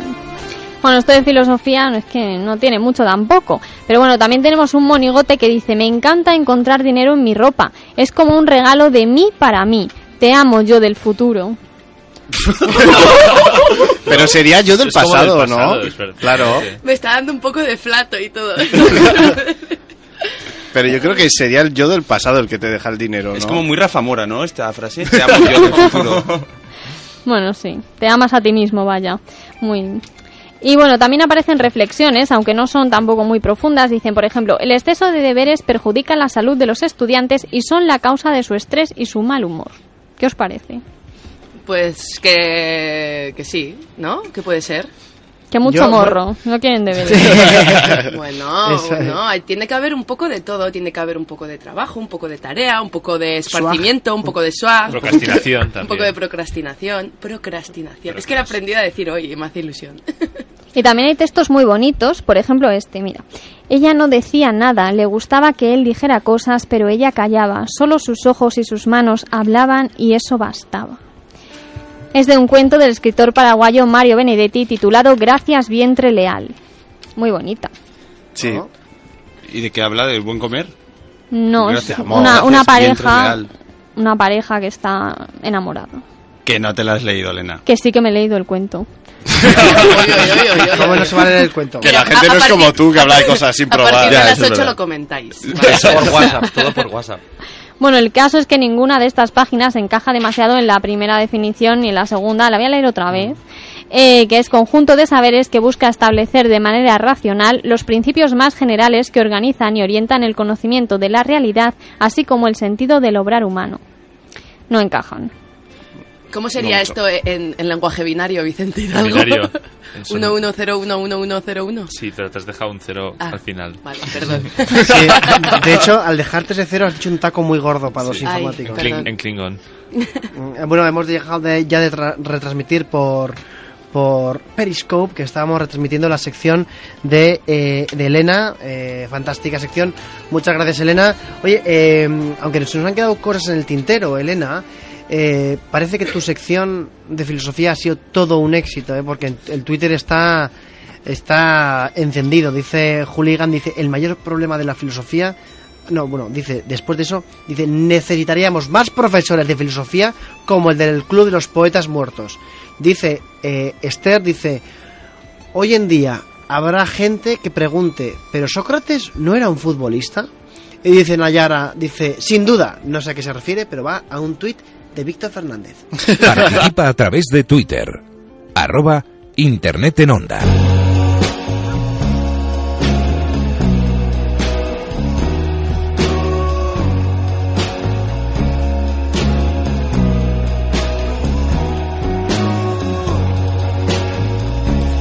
Eh, Vicente Hidalgo, después de esta rueda filosófica, me parece que se te ha ocurrido algunos Me ha encantado. tips de seguridad. Eh, sí, de hecho hoy traemos varias, varios asuntos de rabiosa actualidad, pero que vienen un poco al tema de ¿qué, qué nos, qué nos está pasando? ¿Qué nos está pasando en la red, en internet? De hecho, podéis escuchar el, el podcast del programa de ayer en la Rosa de los Vientos, la sección Materia Reservada 2.0, en el que Omar Beun, ben, Benbousa, eh, el organizador de la RootedCon, hablaba sobre el espionaje online y el tema de las redes que usamos, wifi y así. Muy interesante, sobre seguridad también. Bueno, también pueden escuchar Internet en la onda y Exacto, sí, escucharte sí, aquí ahora vamos, ahora. ahora vamos a hablar de eso también, claro. bueno, vamos a poner un poco en situación. El tema es que Internet ha evolucionado un montón y cada vez son más las formas que tenemos de acceder a él y de utilizar la red, pues ya sea móvil, ordenador. Estamos todo el día con el correo electrónico. Casi, casi toda nuestra actividad, eh, pues laboral y así, va a través de la red. Y muchas veces no estamos preparados, no, estamos, no somos conscientes de que, joder, Internet es un sitio un poco hostil, en el que es difícil de... Menos de- en la cuenta de arroba filosofía. Menos ahí. es difícil de regular, es difícil de encontrar a las personas pues que, que pueden que intentan hacer daño. Entonces, y estos- estas personas están ahí. Por ejemplo, el típico caso de un email que te avisa de que has ganado un coche último modelo por ser visitante 8000 de la página calandraca.com o, o piluca barra bajo 87 que ha visto que ha visto nos ha visto en el gimnasio y quiere conocernos por ejemplo es el típico caso de De correos electrónicos que te llegan exacto y en realidad son ganchos para que piques Mm. porque te pedirán en algún momento el correo o el bueno tu correo ya lo tienes claro el el número del móvil la tarjeta o alguna cosa así Hay siempre acaban pidiéndote de- cosas de, y películas, ¿no? Cuando tú vas a ver películas por ahí, por Eh, internet. eso eso Te lo, íbamos a tocar también Ay, el tema de vale, cómo la gente llega hasta las películas claro y pasa mucho en plan el tema de las películas ilegalmente están ahí disponibles en internet en algunos portales y cómo la gente para poder llegar a verlas tiene que pasar por una serie de anuncios una especie de túnel que le bombardea con spam y cosas que no que no molan y Es, es casi más complicado que entender un tuit de arroba filosofía. Exacto. Y es, y es muy fácil, muy fácil acabar cayendo, sobre todo para las personas pues poco conocedoras y poco avezadas en el tema. Sobre todo en el tema de, en este caso voy a hacer especial hincapié en el tema de meter el número de teléfono móvil en cualquier página que te lo pida. nunca hacerlo. Jamás. Nunca hacerlo. Jamás. Jamás. Ni siquiera si es una rubia la que te lo pide en, con foto. Te lo puedes pensar un poco igual. Pero jamás, eh, querida audiencia, jamás demos nuestro número de teléfono a alguien que nos diga que hemos ganado algo o que quiere compartir una taza de yogur griego con nosotros. Por cierto, en Grecia el no parece que está ganando al sí. El no era Chipras, ¿no? O sea, Sí. Va ganando Chipras, por así decirlo. Genial. Entonces, nunca demos nuestro móvil a Chipras. Nunca, nunca, Chipras. Pobrecito, sí, a Chipras sí. A ver, Vicente, has A dicho que no. Sí, sí, Bueno, a Chipras- ver, Sí, nunca, si lo nunca, pide por internet, no. El caso es que este tipo de estafas lo que suelen hacer es suscribirte a una lista de, de, pues de publicidad y temas que te van mandando y encima te van cobrando por ello. Y muchas veces no te das cuenta porque en tu factura eso suele estar un poco escondido. Entonces, cuidado con este tema. Luego, otro tema de súper rabiosa actualidad que ha venido azotando la red durante los últimos meses es el correo de correos. Ay, sí, sí, sí, sí. En el que, en este caso, vale, te llega un email de correos, agencia de paquetería española, en la que te, en el que te avisan, pues ha llegado un paquete en el que tú eres el destinatario, pero no te lo han podido entregar, una carta certificada. En el cuerpo del mensaje te dice que tienes que ir a una página y cumplimentar un, un formulario para poder ir a, a la, a la oficina más cercana y con un O sea, papel. te intentan enganchar, te llega un paquete, Sí. tú rellenas un formulario con tus datos y automáticamente, ¿qué ocurre? Lo que ocurre es que te, te- te enseña un enlace. Tú, cuando vas a ese enlace en la página web, es muy parecida a la de correos. De hecho, tiene los logotipos, tiene los teléfonos, tiene es totalmente realista y e incluso muy engañosa. Y hay, unas, hay un enlace a un archivo para descargarlo. Te dicen que tienes que ir con ese archivo impreso a la oficina. El archivo que descargas en realidad es un programa que se llama CryptoLocker que lo que hace es encriptar todos los archivos de tu ordenador. Con lo cual te quedas sin ordenador Es decir, de repente te instalas el CryptoLocker y todos los Word que tenías escribiendo la lista de la compra, todos los archivos de tu empresa, todo Exacto. se infecta y Se todos los archivos quedan encriptados, es decir, en un lenguaje imposible de descifrar. Es más, es que si entra por un ordenador y los ordenadores están en red, infecta al resto de ordenadores súper rápido. Y yo O sea conozco que- dos casos. Y yo de- conozco también otros dos. Son las- Igual son los mismos. ¿Sean los mismos o no? no. Yo no conozco creo. uno, el, or- el ordena- ordenador de Mariano Rajoy. y otro, el ordenador de Pedro Sánchez. Bueno, hay que decir, estamos en directo en Onda Cero cuando son las 19 y 32. ¿Eh? Vicente Hidalgo, sigamos, por favor. Bien, otro, otro tema que os traigo es también de rabiosísima actualidad, el tema de Juego de Tronos y los castings. Hay alguien aquí que igual... Que no conocéis, no conocéis nada sobre el tema, ¿no? O sea, Nada, te llega no. un email invitándote a un casting No, de no, Juego de Tronos. Es, es otra cosa, esto es diferente.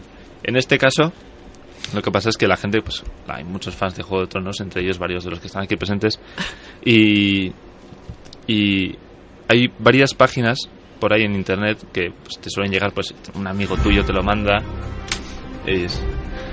Y en plan una página en la que te puedes apuntar al casting o tienes más facilidades para hablar, para pues para mandar un correo a los a la empresa que lo hace o sin más, mandando fotos, por ejemplo. Entonces de estas páginas han habido varias. En el caso, en la edición pasada, en, en la, la grabación que se hizo en Granada, de repente apareció una página, no voy a decir el enlace, en la que te dan un número de teléfono en el que si llamabas, pues podías concertar una cita y tal.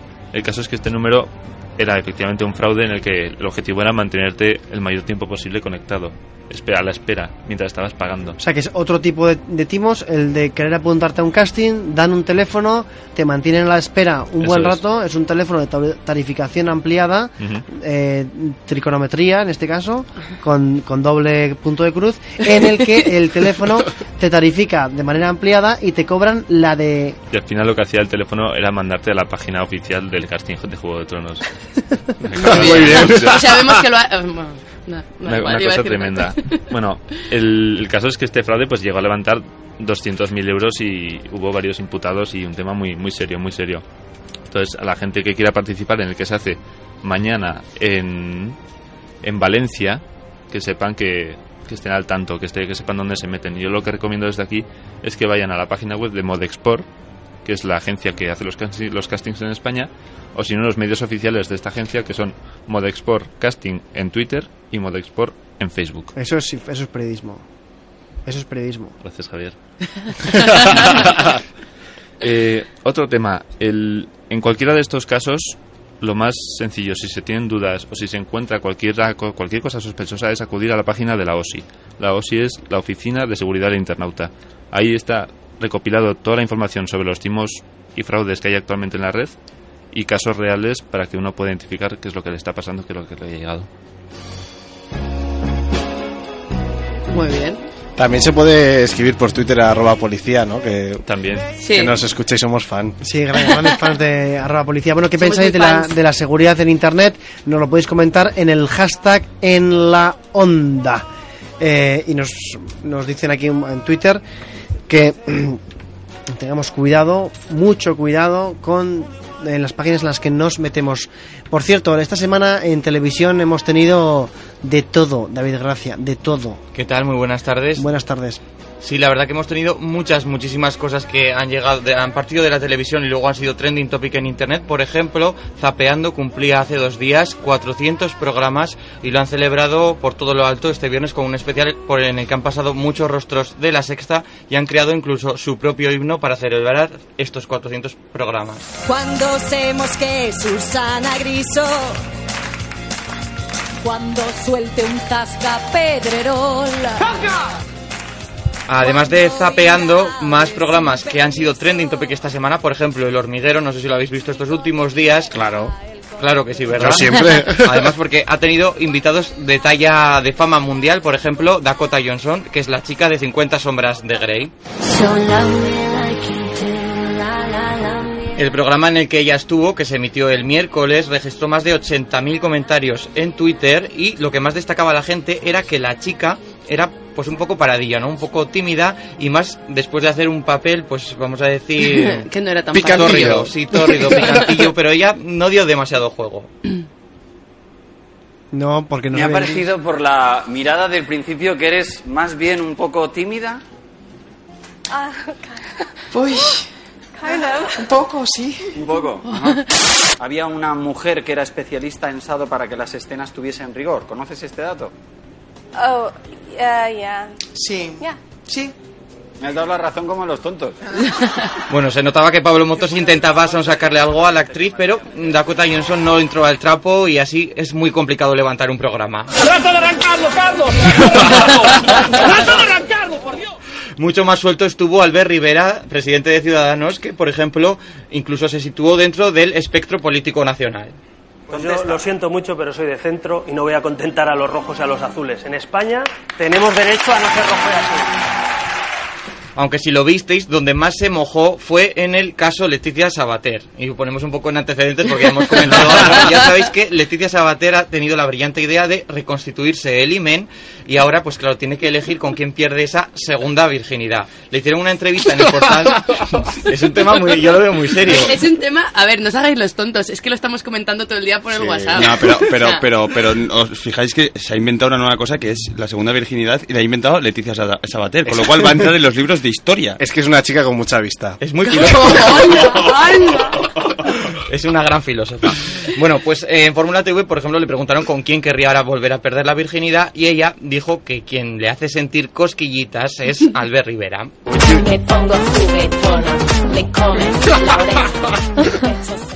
Bueno, pues Pablo Motos le trasladó esta cuestión al propio Albert Rivera en el programa y el político, pues lejos de escandalizarse, Pero, pero, joder, joder, lo tuyo es una... Pero qué descaro, pero qué haces cuenta.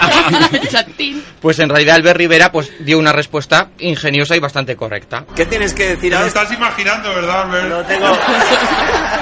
No ¿Le darías a mediodía alegría No tengo nada que decir, que se busque otros candidatos. Que haga primarias, que haga primarias. Pues también esto le sirvió para ser trending topic a Albert Rivera y al hormiguero.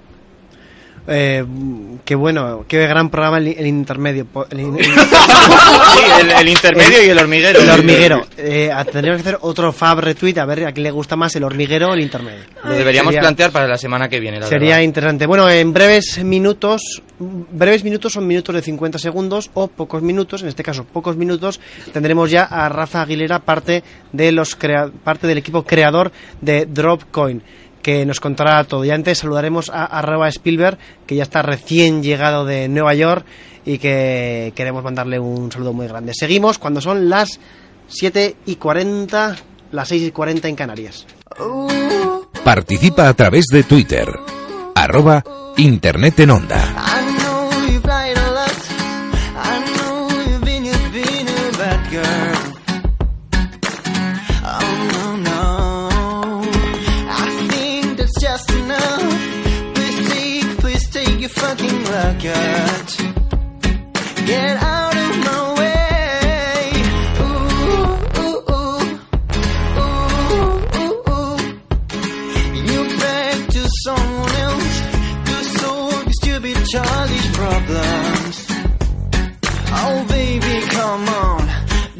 You see that you are freaky?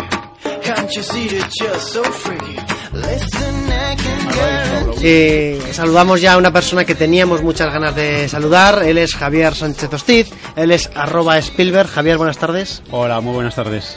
Y como ya conocerán los, los que llenan la Wikipedia de este programa, sabrán que Javier era colaborador y miembro de la primera edición de Internet en la Onda y que te fuiste a Nueva York Eso es, ahí he estado. a explorar otros mundos. ¿Qué tal? Eh, has trabajado con la NBC, me han dicho, con otros medios. ¿Cómo Sí. al final te quedas con Onda Cero?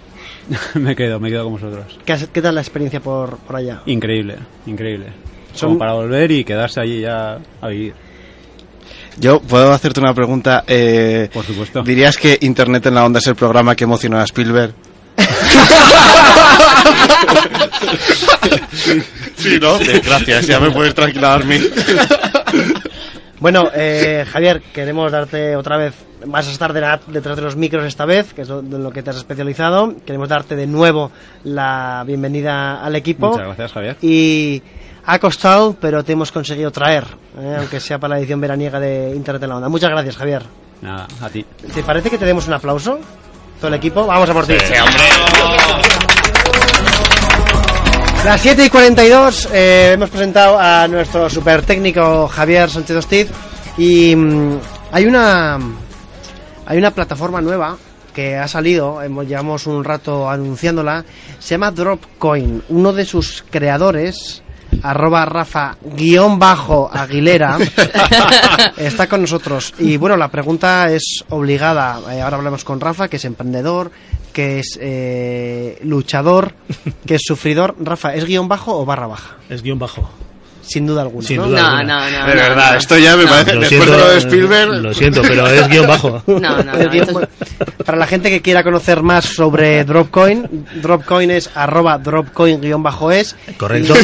Y, y el- estáis llenos de guiones bajos, Rafa. Estamos llenos de guiones bajos. Nos, mm, Creo que no tengo nada que ver yo con ese asunto, pero sí, efectivamente, nos marca. Y eh, tu Twitter es arroba rafa-aguilera. Correcto. Porque lo repitas más veces, no va a ser más guion bajo. ¿vale? Pero, ¿le darías a Fab a nuestro Twitter que dice que es mejor barra baja solo por llevarle la contraria a Javier Abrego? Yo nunca llevaría la contraria a Javier Abrego. De verdad, no estamos empezando bien. otras cosas porque yo le he visto a Javier Abrego comprar pastillas de jabón de las que venden de la prisión de Alcatraz y eso creo que supone un impacto difícil de superar.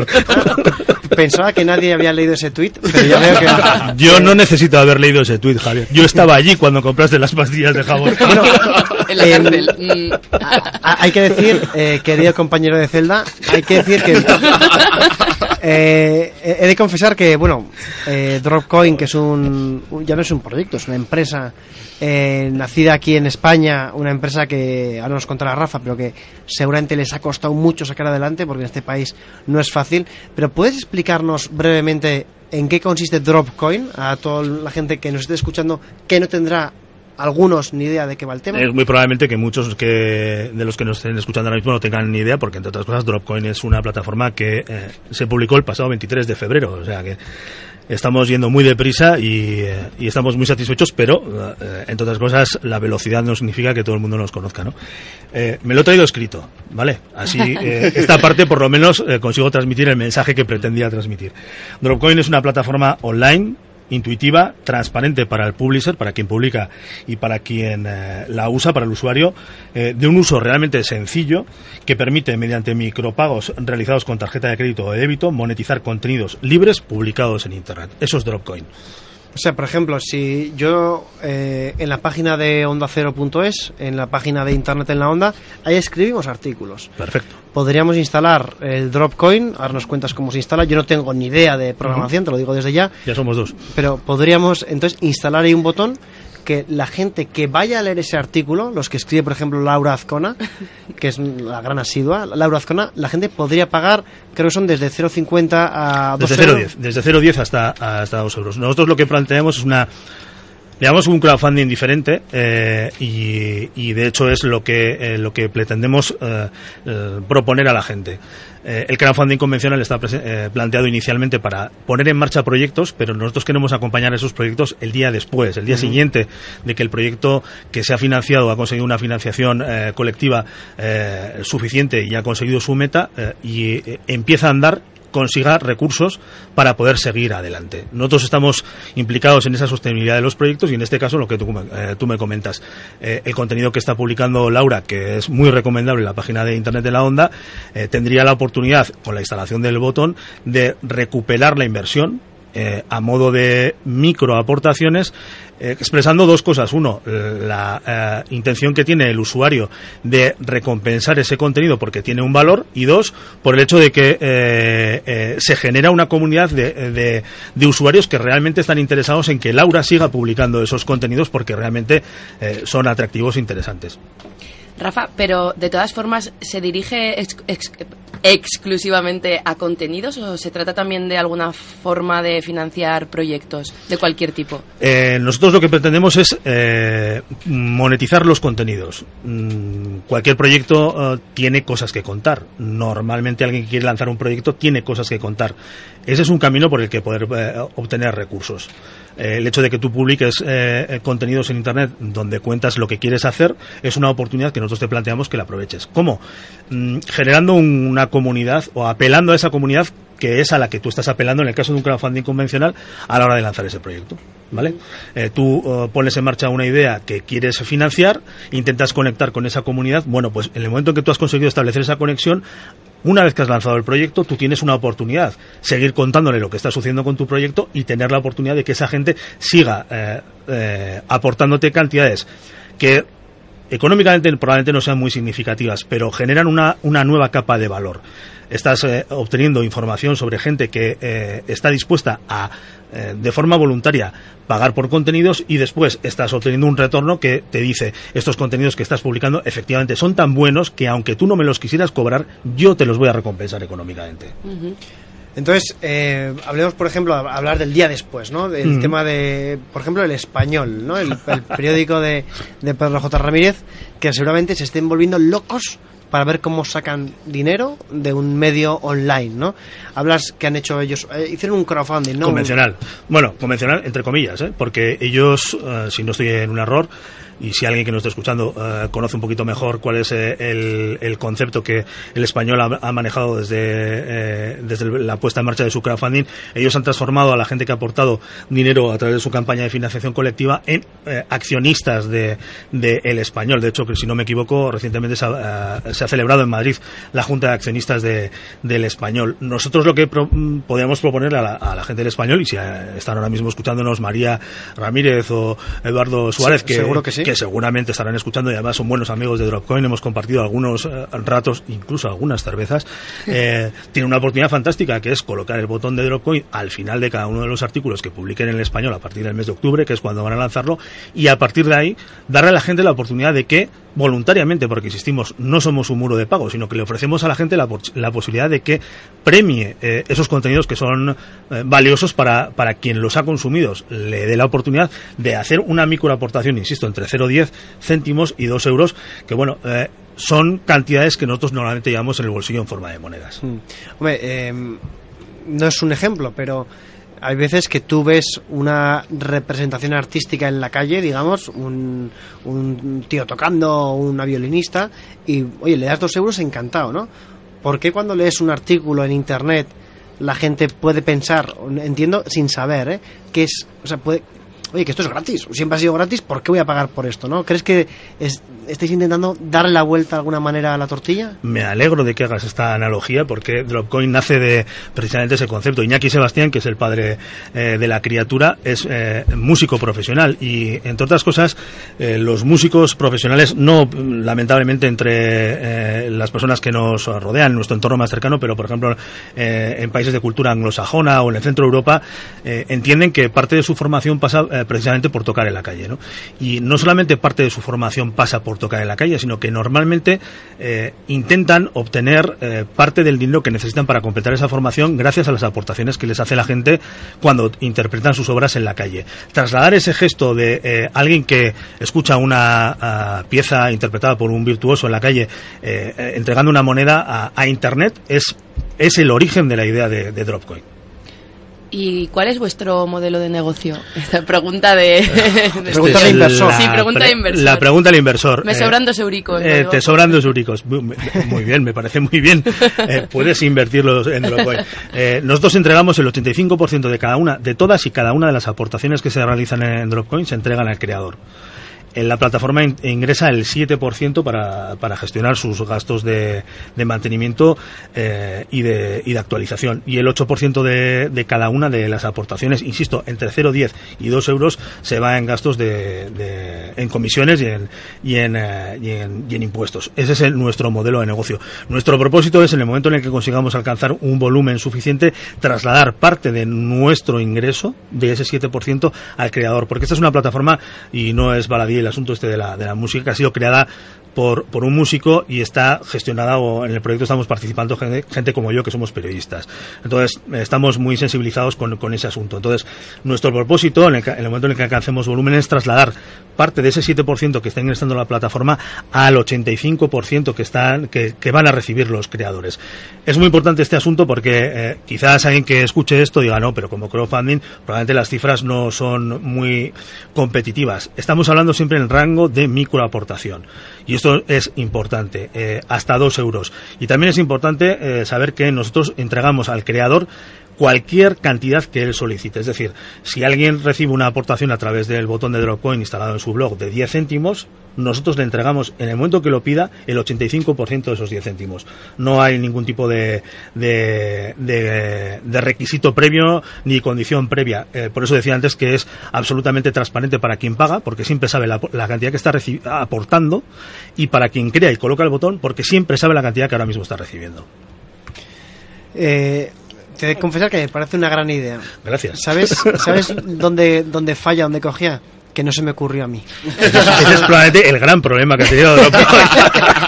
Oye, una pregunta, Rafa. Eh, hablamos de una buena idea, lo que parece ser una buena ejecución, viendo la web de Dropcoin, que vamos a repetirla, es dropcoin.es. viendo dropcoin.es viendo el Twitter, viendo que es súper fácil instalarlo, se ve que es una gran idea y una posible ejecución. ¿Cómo ha sido el, el montar una empresa en plena crisis en un país como España? Tenemos únicamente tres minutos, pero... No me alegro de que me hagas esta pregunta porque necesito más de tres minutos. Es una, es una aventura y es una experiencia. Eso eh, sin lugar a dudas. Y creo haber oído a alguien que está sentado en esta mesa que probablemente España no sea el mejor eh, lugar del mundo para poner en marcha ningún tipo de proyecto. Pero aún así lo hemos hecho aquí y estamos lanzándolo. Eh, Está siendo un eh, reto, entre otras cosas, porque eh, como primer eh, público, como early adopters de, de Dropcoin, eh, hemos trabajado con la gente que, que vive ahora mismo en, el- en una situación muy complicada, que es la gente que trabaja en el entorno de los medios de comunicación, que son periodistas, que están lanzando nuevos medios, un entorno donde la gente eh, tiene realmente eh, una sensibilidad un poco especial, ¿no? Pero aún así estamos muy, muy satisfechos porque son más de 80 eh, webs en menos de tres meses que llevamos de... de- 80 webs Sí, son- que son- han puesto... ya, ya de están, ya están, ya están eh, trabajando con. En- Entre ellas, a ver, tenemos webs de todo tipo. Eh, con todo tipo de temáticas. Eh, saludo a toda la gente de la comunidad eh, LGTB porque ellos han sido probablemente uno de los primeros que, que han entendido las posibilidades que tiene Dropcoin para financiar sus propios medios de comunicación. Tenemos una importante representación de ellos, pero tenemos gente como muy interesante, la gente de Jotdown, la gente de Politicón, que son dos de los medios junto a la Café que nos echaron una mano a la hora de poner en marcha todo este proyecto. Y por ese lado ha sido realmente satisfactorio poner en marcha eh, una idea que parece absolutamente descabellada, que va contracorriente, porque estamos hablando de pensad por un momento que estamos hablando de que los medios de comunicación están planteando pagar por sus contenidos y nosotros lo que estamos haciendo es plantear a la gente que si quiere recompense a los creadores por lo que han hecho. Claro, eso es que es una cosa muy interesante. Por eso, Rafa, o sea, para la gente que nos esté escuchando ahora, que diga, oye, que, que yo quiero cobrar por mis contenidos, ¿qué, qué pueden hacer ellos? www.dropcoin.es eh, eh, hay una pestaña que se pone que se llama Publícalo, entras, eh, te registras en ese formulario y a partir de ahí todo es sencillo porque instalar el botón es simplemente copiar y pegar un código HTML Y ya está. y ya está. Y a partir de ahí a funcionar. Por cierto, te digo que en la batalla entre el guion bajo y la barra baja, Ganamos. gana el guion bajo 20-17. Bueno, bueno, bueno, bueno. Es que la gente con criterio ya está de vacaciones. Esto va de cosa de público, público viejuno. Cosa que, Público viejuno. Cosa que Rafa no entiendo porque es joven, pero en caso Abreu, pues ya. ¿Tú dirías que Rafa es viejo joven o no? Rafa es eh, viejoven y Más- sano. y presa ferminero. Rafa, sí, tú que, tú que eres de mi quinta, eh, aguantamos de todo No te, aquí, no- ¿eh? no te- no te hagas de menos. Bueno, yo, yo es que te hago, te hago muy joven a ti. eh, Gracias. Hemos colgado fotos de Rafa Aguilera en nuestro Twitter, para que Para desmentir cualquier afirmación realizada en estos últimos instantes. Eh, Rafael Aguilera, muchísimas gracias. Gracias a vosotros por habernos hecho un hueco. Mucha suerte, tanto a ti como al equipo de Dropcoin. Eh, tiene muy buena pinta, te, te digo, muy buena pinta. Espero que em, podamos estar pronto aquí de nuevo contándonos eh, novedades porque estamos trabajando ya en la internacionalización de, de Dropcoin y bueno, espero que entre todos nos, ayudéis a, a hacer un producto mejor porque insisto, eh, detrás de esto no hay, no, hay una, no hay una voluntad de negocio sino de ayudar a la gente que está ahora mismo creando contenidos y que lo está sirviendo gratis en Internet. Pues la gente de Onda Cero.es que, que tome buena nota. Muchísimas gracias a todos, se nos acaba el tiempo. Os dejamos ahora con nuestros compañeros de Todo por Delante. Hasta la semana que viene.